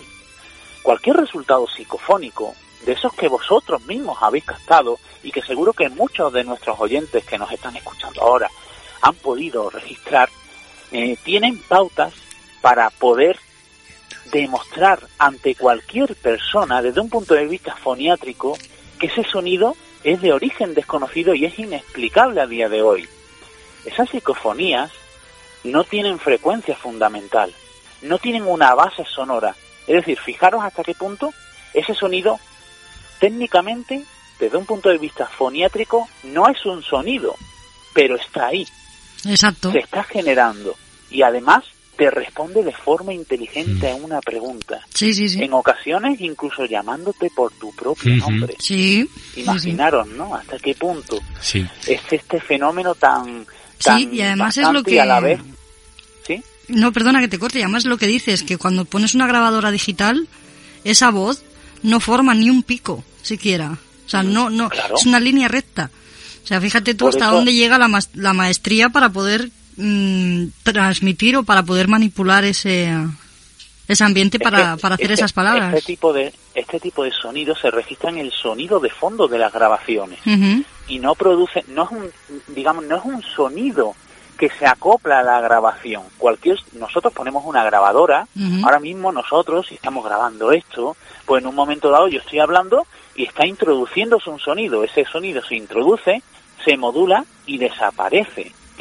Una psicofonía no es un sonido que se introduce, sino una alteración del sonido que está captando esa grabadora. Es que es algo totalmente diferente. Es como Claro. si tuviéramos esa base, esa base sonora, esa plastilina, como, de- como decían antiguamente, ¿no? Y que lo explicaban muy bien con eso. Esa plastilina que en un momento dado hay algo que la moldea y deja ese mensaje. Exacto. Pero esa base sonora es el silencio. El mismo silencio sirve de base para que algo irrumpa y module ese sonido y deje impregnado un mensaje. Algo con voluntad propia y que está respondiendo a tus preguntas. Exacto, y a veces incluso que le pides que haga un golpe o que haga alguna cosa, cosa que Ya- también ya no, responde. ya no hablemos. Bueno, es inevitable, Antonio. Es inevitable, eh, entra en radiocomunicación, yo, yo creo, para mí, hablar de Marcelo Bacci. Ah. Eh, es- es- Pero fíjate, fíjate, si hablamos de Marcelo Bacci, hablamos también, por lo menos desde mi punto de vista, de esa capacidad especial que tienen algunas personas. Esa me- ¿no? mediumnidad. Como si tuviera una me- un medium, Efectivamente. exacto, medium. Esa percepción extrasensorial, esa Mm. capacidad mediúnica, ¿no? Yo soy de los que piensan, y no solo yo, sino muchos de los colegas en los cuales, pues, como bien sabéis, pues siempre debatimos, hablamos, Sí. charlamos y contrastamos opiniones. Somos muchos los que creemos que, y bueno, y casi que hemos podido casi comprobar y demostrar de que esa capacidad que tienen ciertas personas va en concordancia, va en relación a esa, a ese número de psicofonías que son capaces de captar, a todo lo que se genera alrededor de esa persona. Y sin duda, yo diría que sin duda Marcelo Bassi era, una, era un medium. Era un medium que en un momento dado utilizaba ese instrumento como medio de comunicación. Sí, porque- totalmente de acuerdo. Con Totalmente, porque encima sin luz, muchas veces desconectado. Claro. Que decías, ¿cómo puede ser Claro, una radio claro. desconectada? Pues hasta yo, yo, porque yo he visto cosas y he visto vídeos y demás, y ¿cómo puede ser que con la radio desconectada este hombre siga dando Claro que hay, mensajes? hay que contarlo un poco a- al oyente que se supone se sabe, pero bueno, Marcelo Bacci eh, llegó un momento en que lo hacía en público, hacía esta ra- transradio en público con, con radio de válvulas, que ahora explicará Antonio un poco el porqué, ¿no? Esas radios de válvulas. Y el cuarzo que usaba bueno, también. eh, fueron, fueron eh, algunos investigadores y lo que querían era demostrar que, que era un fraude y bueno, pues quitó una válvula, quitó otra, incluso llegó a desenchufar de la red eléctrica y aquello seguía hablando, ¿no, Antonio? Claro, por- pero porque no le hacía falta nada. Exacto. Era un instrumento mediante él, mediante el cual él, digamos, de alguna manera proyectaba eso que se estaba generando allí.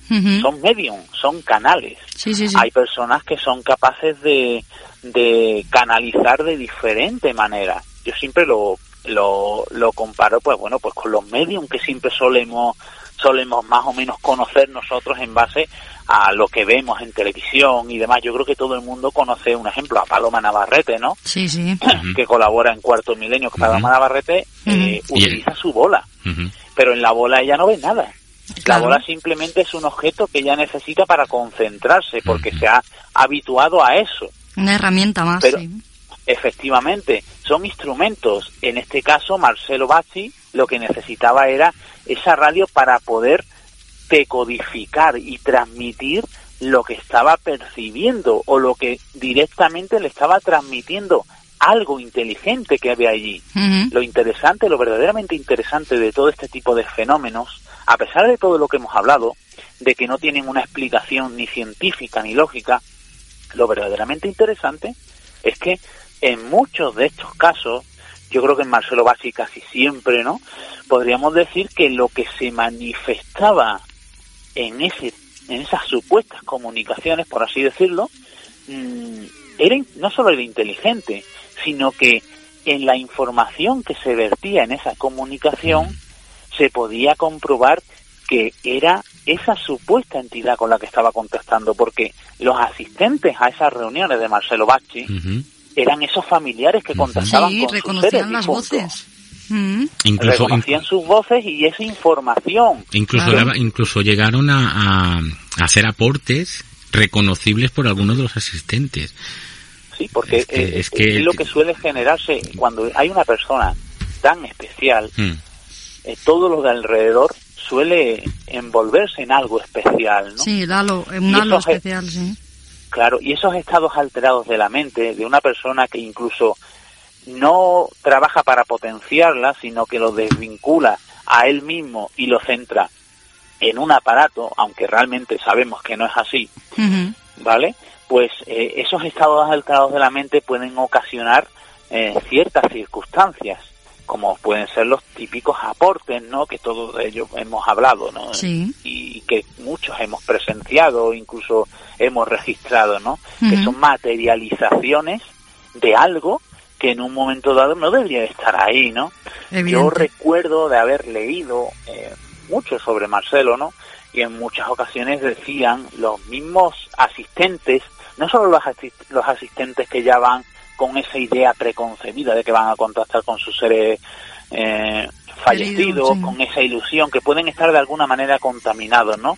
Sino como bien habéis dicho vosotros, esas personas escépticas que iban a intentar destrozar todo lo que se estaba generando, iban a intentar demostrar la verdad y han sido testigos de materializaciones incluso de, de empezar a surgir del mismo techo flores, pétalos de rosas, es decir, cosas que son ilógicas, ¿no? Ante, ante todo, pero que se generan. Y eso es lo que, lo que tenemos que sacar de todo esto, ¿no? Que Pero- hay muchísimos lugares y muchísimas circunstancias en las cuales este tipo de fenómenos también se dan. No, sí, está claro, porque además lo de Marcelo Bacci también usaba el cuarzo mucho también, el cuarzo blanco. También es un conductor de la energía y de canalización. O sea, que él usaba varias, varias cosas para Mm. Sí, poder... pero es que daros, daros cuenta, es que, mm, pero realmente a él, a esa persona, a ese tipo de personas no le hace falta nada, son solo No. como como vías, como apoyos para ellos poder llegar a ese nivel de concentración, Claro, claro. de estado mental que les que sea propicio, que les sea propicio para poder generar ese fenómeno que generaba, ¿no? Y que yo creo que ha dejado, eh, yo creo que en muchas familias, pues ese buen sabor de boca de saber, ellos Sí. tener la certeza de que después de esta vida probablemente haya algo más, ¿no? Y que esos seres queridos que en muchas ocasiones han sido arrebatados injustamente, Mm. eh, de una de forma muy temprana o de De una forma brusca. formas muy muy injustas, valga la redundancia, pues están ahí esperándolos, ¿no? Y yo creo que es lo bonito de todo esto, ¿no? Que a, que a pesar de tantísima ciencia, de tantísimos avances tecnológicos, no podemos dar explicación a este fenómeno. ¿Por qué? Yo soy de los que pienso que porque quizás eh, esa explicación eh, no sea la que estamos buscando, sino sea la que intentamos evitar. Pues sí, Quizás esa puede ser. explicación es simplemente de que hay algo más, ¿no? Puede ser, porque hay mucha Que hay gente que tiene más. miedo. Sí. Hay mucha claro, gente. es que nos- yo creo que no estamos preparados para esa posible explicación. Antonio, eh, normalmente la transradiocomunicación lo hacemos pues con, con radios antiguas de válvulas, como lo hacía Marcelo Bacci, ¿no? Eh, pero tú has estado hablando también de radioaficionados, ¿no? Al principio. Eh, hoy en día no sé si mucha gente con- conocerá lo que es un radioaficionado, porque con esto de, de los correos electrónicos, del WhatsApp, el Skype, etcétera, pues todo eso se está, se está quedando en el olvido, ¿no? Pero, pero ¿por qué? ¿Por qué una radio y por qué de válvulas? Bueno, fíjate, yo creo que no es por nada en concreto, ¿eh? Eh, fija, fíjate, porque eh, nos damos cuenta de que a lo largo de todo el avance de la ciencia, de la tecnología, la parapsicología siempre va de la mano de la ciencia, a pesar de lo que se sobreentiende en muchos lugares, ¿no? Y siempre vamos de esa mano y nos ayudamos de esos avances tecnológicos para poder ir mejorando, ir avanzando y sobre todo ir limando todos esos fallos, entre comillas, que se daban anteriormente. Y nos damos cuenta de que el fenómeno en sí se va adaptando al medio, es decir, se va adaptando a ese avance tecnológico. Eh, el magnetismo de esas radios de válvulas, todo ese funcionamiento, se, se entendía que, digamos, de alguna manera propiciaba el hecho de que se pudiera generar ese contactismo. Pero es que a día de hoy nos encontramos con cualquier soporte físico que sea influenciable y que es capaz de captar simplemente ese sonido. Hemos tenido casos incluso de altavoces modernos eh, enchufados sin ningún tipo de sonido y de repente ser influenciado por algo y generar un sonido. Pero estamos hablando de altavoces metidos dentro de jaulas de Faraday, es decir, no un altavoz que ha podido ser influenciado por cualquier eh, corriente electromagnética ni nada, sino con todo neutralizado para que desde un punto de vista físico no pueda haber una contaminación, se han generado resultados positivos. ¿Con qué, qué podemos concluir con todo ello?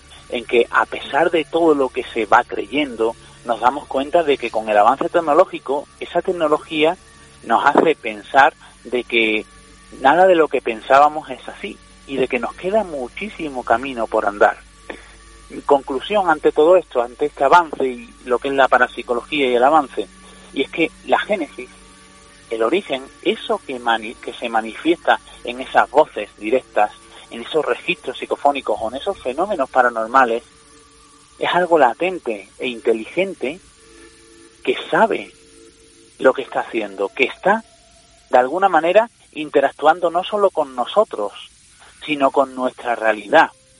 Y que independientemente del método que nosotros utilicemos, bueno, no miento, el método no, sino el aparato, la tecnología que nosotros utilizamos, independientemente de eso, en un momento dado, si esa entidad, esa energía, esa inteligencia tiene que manifestarse, lo va a hacer. Sí, porque además es cuando ellos quieren, sí. Mm. Fijaros, el, yo creo que el, el, fenómeno más impactante de todos estos que se engloban dentro de los fenómenos paranormales es el fenómeno de la fantasmogénesis, ¿no? Toparte de cara a cara con el misterio, ¿no? Con esa imagen del fantasma. Sí, está claro. ¿Qué es lo que Fijaros, ahí no hay nada tecnológico. Y estamos hablando de un contactismo directo esa supuesta energía de alguna manera ha buscado eh, las vías para comunicarse. Pues yo creo que resume un poco todo y fijaros cómo, cómo supuestamente se genera el fenómeno de la fantasmogénesis. Vosotros sabéis que, como hemos dicho antes, todo fenómeno paranormal va acompañado de una alteración en el campo electromagnético. Sí. Pues seguramente según algunos estudios, incluso de, bueno, antes habéis, habéis mencionado a Pedro, a Pedro Amoró, y yo soy de los que opinan igual en este aspecto, de, como él, ¿no? El fenómeno de la fantasmogénesis se produce por un fenómeno de bioluminiscencia. Es decir, en un momento dado, algo, algo que se va a manifestar en un lugar, produce esa alteración física en ese lugar, produce esa alteración en el campo electromagnético y unida a esa alteración, lo que hace es agrupar los gases del ambiente para que con esa alteración empiecen a radiar, empiecen a iluminarse y dibujen de alguna manera esa figura que está intentando manifestar, la figura del fantasma. Y, y daría explicación a muchas cosas. ¿Nos habéis dado cuenta de que son muchos los testimonios de personas que han podido presenciar la imagen del fantasma en la típica casa abandonada, en mitad del campo, en plena noche, con total oscuridad. ¿Cómo han podido ver esa imagen del fantasma? Porque está retroiluminado. Claro, eh, ha cogido energía, energía de algún sitio para, para, para manifestarse él, ¿no? Pero claro, lo- pero, lo que pero pasa al- que tienes que no estar muy ningún- seguro de la gente que te cuenta estas historias porque No siempre son pues, verdad. claro, pero no, bueno. no, no es que no sean verdad, Por sino que la gente va tan sugestionada a estos sitios, ¿no? Pues que, que luego cualquier sombra, cualquier cosa, pues te parece. Ahora, si hay un fenómeno de fantamos, fan- bueno, de- eso que no me sale la palabra, pues, pues, eh, hombre, es un fenómeno muy claro, ¿no? No lo ves solo tú, sino que los demás asistentes contigo. Está claro. Claro, es más, en la- Pero en- que no crea la gente que esto de- es muy común, ¿eh? No, porque además No, el no, fenómeno se da cuando quiere. Claro, y en la definición de fantasma eh, se dice que es una visualización de una persona de forma completa, de forma parcial, pero siempre presenciada por dos o más personas, Ujú. ¿vale? Y siempre hay que, digamos, hay que descartar el fenómeno de la de la histeria colectiva. Claro, claro, ¿no? claro. La sugestión. Más que histeria, yo hablaría de sugestión colectiva. Mm. Porque como- como vamos a esos sitios eh, eh, condicionados, ¿no? Que, pues a veces de, de las historias que se cuentan No, de pero hay esos veces, sitios. que, hay veces que nosotros solemos ir y no, no conocemos nada de ese lugar. Ya, o sea, pero- muy pero yo no- congestionado pero- tampoco va. Pero yo no estoy hablando de, de, de ti y de mí. Sí, pero que estoy depende, que no todo el mundo va sugestionado, me refiero. O sea, que no todo el mundo va Claro, no, no, fíjate, lo- lo- bueno, vos sabéis, los investigadores siempre tenemos la figura del testigo le damos un valor grandísimo, ¿no? Porque porque hay que dárselo, ¿no? Porque son las personas que presencian ese tipo de fenómenos, pero siempre tenemos diferentes testigos y siempre in- se intenta catalogar al testigo puro. ¿El testigo puro quién es? Es una persona que en un momento dado no conoce a nada, nada absolutamente sobre ese lugar. Imaginaros una casa en mitad del campo o, a- o cerca de una carretera, ¿no? Y alguien pues que para para hacer fotografías porque le atrae de alguna manera de forma fotográfica, ¿no? Para hacer fotografía de imágenes. Y de repente se topa con ese fenómeno. Esa persona no estaba para nada contaminada, no conocía nada del lugar. Y además, en esa descripción, en esa recogida de testimonios, es capaz de describirte la misma imagen, la misma situación que te describían esas otras personas, sin tener ningún tipo de relación entre ellas y sobre todo esta persona sin tener ningún tipo de contaminación y sin conocer nada de la historia, incluso sin ser del lugar o de- o de la provincia. En muchas ocasiones nos topamos con este tipo de, de- de casos, ¿no? de situaciones que nos hacen pensar que realmente en ese lugar pues ocurre algo extraño, ¿no? Efectivamente, esos son, esos son cuando, cuando, cuando más te interesa, ¿no? Cuando conoces esas historias y, cuadran con otra que te han contado que no se conocen para nada es cuando más interés tienes por ir a esos lugares, ¿no? Antonio, nos quedamos sin tiempo, es, una pena. Eh, espero que entres otro día a seguir contándonos más cositas. Eh, pero yo te quiero, te quiero pedir un favor. Quiero que eh, expliques eh, muy breve, en dos minutitos a, a- a nuestros oyentes que quieran iniciarse en la transradio, qué es lo que deben de hacer o con qué tienen que ir con un poquito de cuidado, ¿no? Pues para, para no, no errar o no pensar, porque claro, eh, eh, yo, nosotros hemos hecho unas, unas pocas y te digo que creemos, y no estamos a ciencia cierta, que hemos conseguido una sola respuesta con un monosílabo. Un sí. Eh, eh, y no estoy eh, Y no estamos del, del todo completamente seguros. seguros. Y hemos estado horas Bueno, y sí. horas y horas. Y bueno, y, y lo hemos Es que- hecho con una radio antigua de válvulas en onda corta, etcétera, etcétera. Ujú.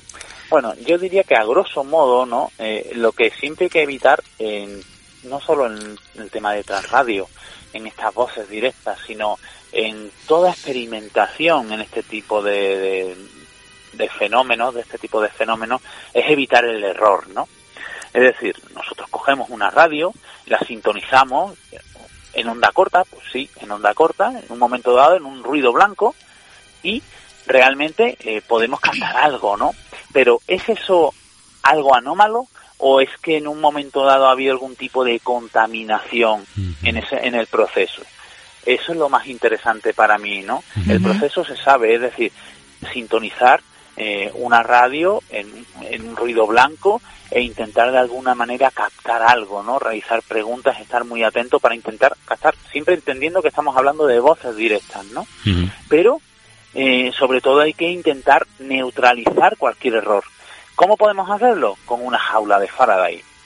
Una jaula, de Faraday lo que hace es eh, neutralizar cualquier tipo de intromisión de onda electromagnética. ¿Por qué? Porque en un momento dado esa radio está sintonizando esas ondas y en un momento dado puede haber una onda espuria, una corriente electromagnética que nos haga entender que hemos captado algo anómalo cuando realmente es a causa de eso. Si somos capaces de neutralizarlo con una jaula de Faraday y obtenemos algo, sabemos que no es nada físico, sino que algo realmente ha influenciado sobre ese sonido, ¿no? Para llegarnos, para hacernos llegar el mensaje. Yo iría por ese camino, ¿no? Ya no solo eh, saber ese método, que es muy fácil, ¿no? De, de, comprender, sino intentar limar ese resultado. ¿Para qué? Para que cuando tengamos un resultado, con ese proceso, con ese método que lo hemos obtenido, podamos dar testimonio de que ese resultado es veraz.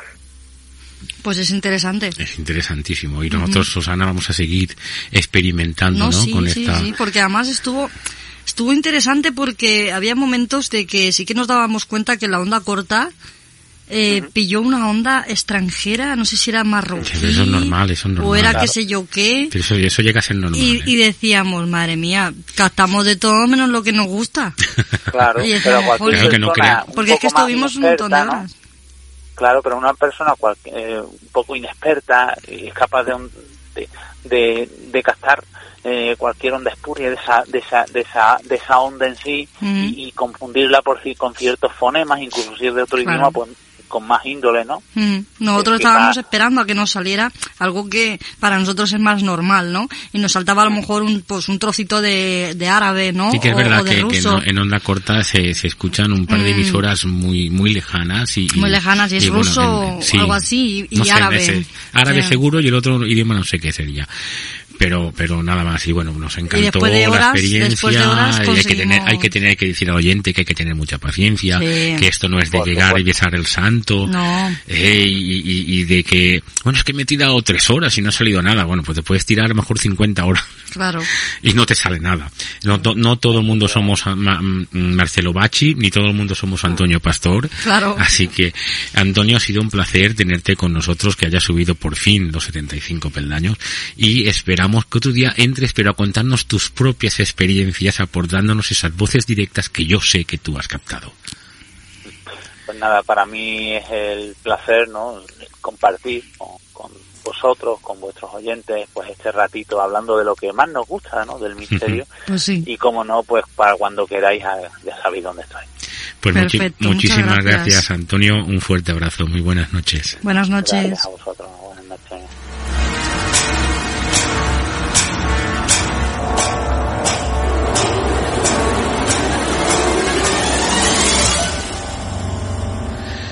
Susana, es, es que hablar con Antonio, eh, ¿te acuerdas cuando hablábamos por privado? Cuando, cuando, Además nos, lo ha explicado muy bien, cuando ¿eh? nos lo presentó el doctor Pertierra, Sí. ¿no?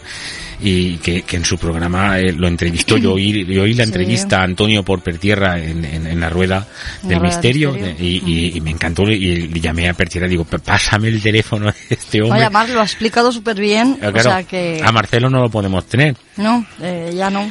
Mm, y, y tengo una duda, ¿no? Si Marcelo Bachi se comunicó alguna vez a través, o sea, una vez fallecido, se comunicó a través de, de, De la transradio. de la transradio, ¿no? Me parece muy bonito porque eh, eh, te pones frente a una, a una radio antigua de válvulas, la enchufas, eh, se tiene que calentar la válvula, eh, eh, tienes que ir con mucho cuidado puesto que las que tenemos pues son muy antiguas, son Sí. viejas, eh, entonces tienes que ir con cuidado cambiar onda corta, darle voz, darle el botoncito despacio, con su aguja, ¿no? Nada Sí, digital, sí, sí. depende de que si le giras un poquito más a la izquierda, un poquito más a la derecha el botón, pues centras ese ruido blanco Mm. o, o captas esa pequeña emisora árabe como tú decías, ¿no? Mm. Pero bueno, eh, nosotros seguiremos investigando y seguiremos contando lo que lo que obtenemos y bueno, contactaremos otra vez con Antonio Pastor, contactaremos quizás otro día con Silvia también para que nos Sí, cuente de las lavandeiras, lavandeiras. de verdad, y, y como no, contactaremos con Gerard para que nos cuente eso que está haciendo y que parece ser que es tan secreto que no puede decir Ah, nada, bueno, pero que bueno, él pero está es un como proyecto, es un proyecto que tiene ahí entre manos. él no está puede como decir, mordiéndose los claro. dedos de que no lo puede contar aún Claro. porque hasta que no lo tenga todo muy Lo bien. tiene en el horno. Cuando esté horneado ya te lo contará. Vale. Pues Susana, sí, yo creo que hoy me ha gustado mucho el Hombre, a mí siempre me gusta. Sí, pero pero hay veces pues que por, por, por los temas tocados me gustan más y Ya, ya. El, el tema de, tran- de la Transradio me ha gustado mucho. Eh, lo que me ha hecho recordar Silvia con las lavandeiras, que yo no recordaba lo que tú me decías, Antonio Sí. Ceniza, me perdone Antonio, o no lo recuerdo, y, y bueno, hablar con Gerard pues me ha, me ha encantado otra vez, mantener esa conversación con Gerard, entonces pues bueno, es un programa de los que me encuentro más satisfecho y me ha gustado más. Pues hasta aquí hemos llegado. Vale, pues hasta aquí, hasta aquí. La, semana que viene más. La semana que viene más. Y, Y mejor. mejor, ¿no? Más y mejor. Claro. Eso, eso lo decían antes en los programas para los niños de, lo- de, de- de televisión y todo eso. La semana Claro, que que viene ya más. y estamos mayores. Y me acuerdo que decían, mm, mm, leña al mono que es de goma. Había un programa que terminaban siempre diciendo leña al mono que es de goma. o algo así. Por yo termino el programa como lo termino siempre. Diciendo a todos nuestros oyentes que nunca dejen de ser niños, puesto que en ellos está la facultad de aprender. Aquí acaba 75 escalones. Hasta la próxima semana.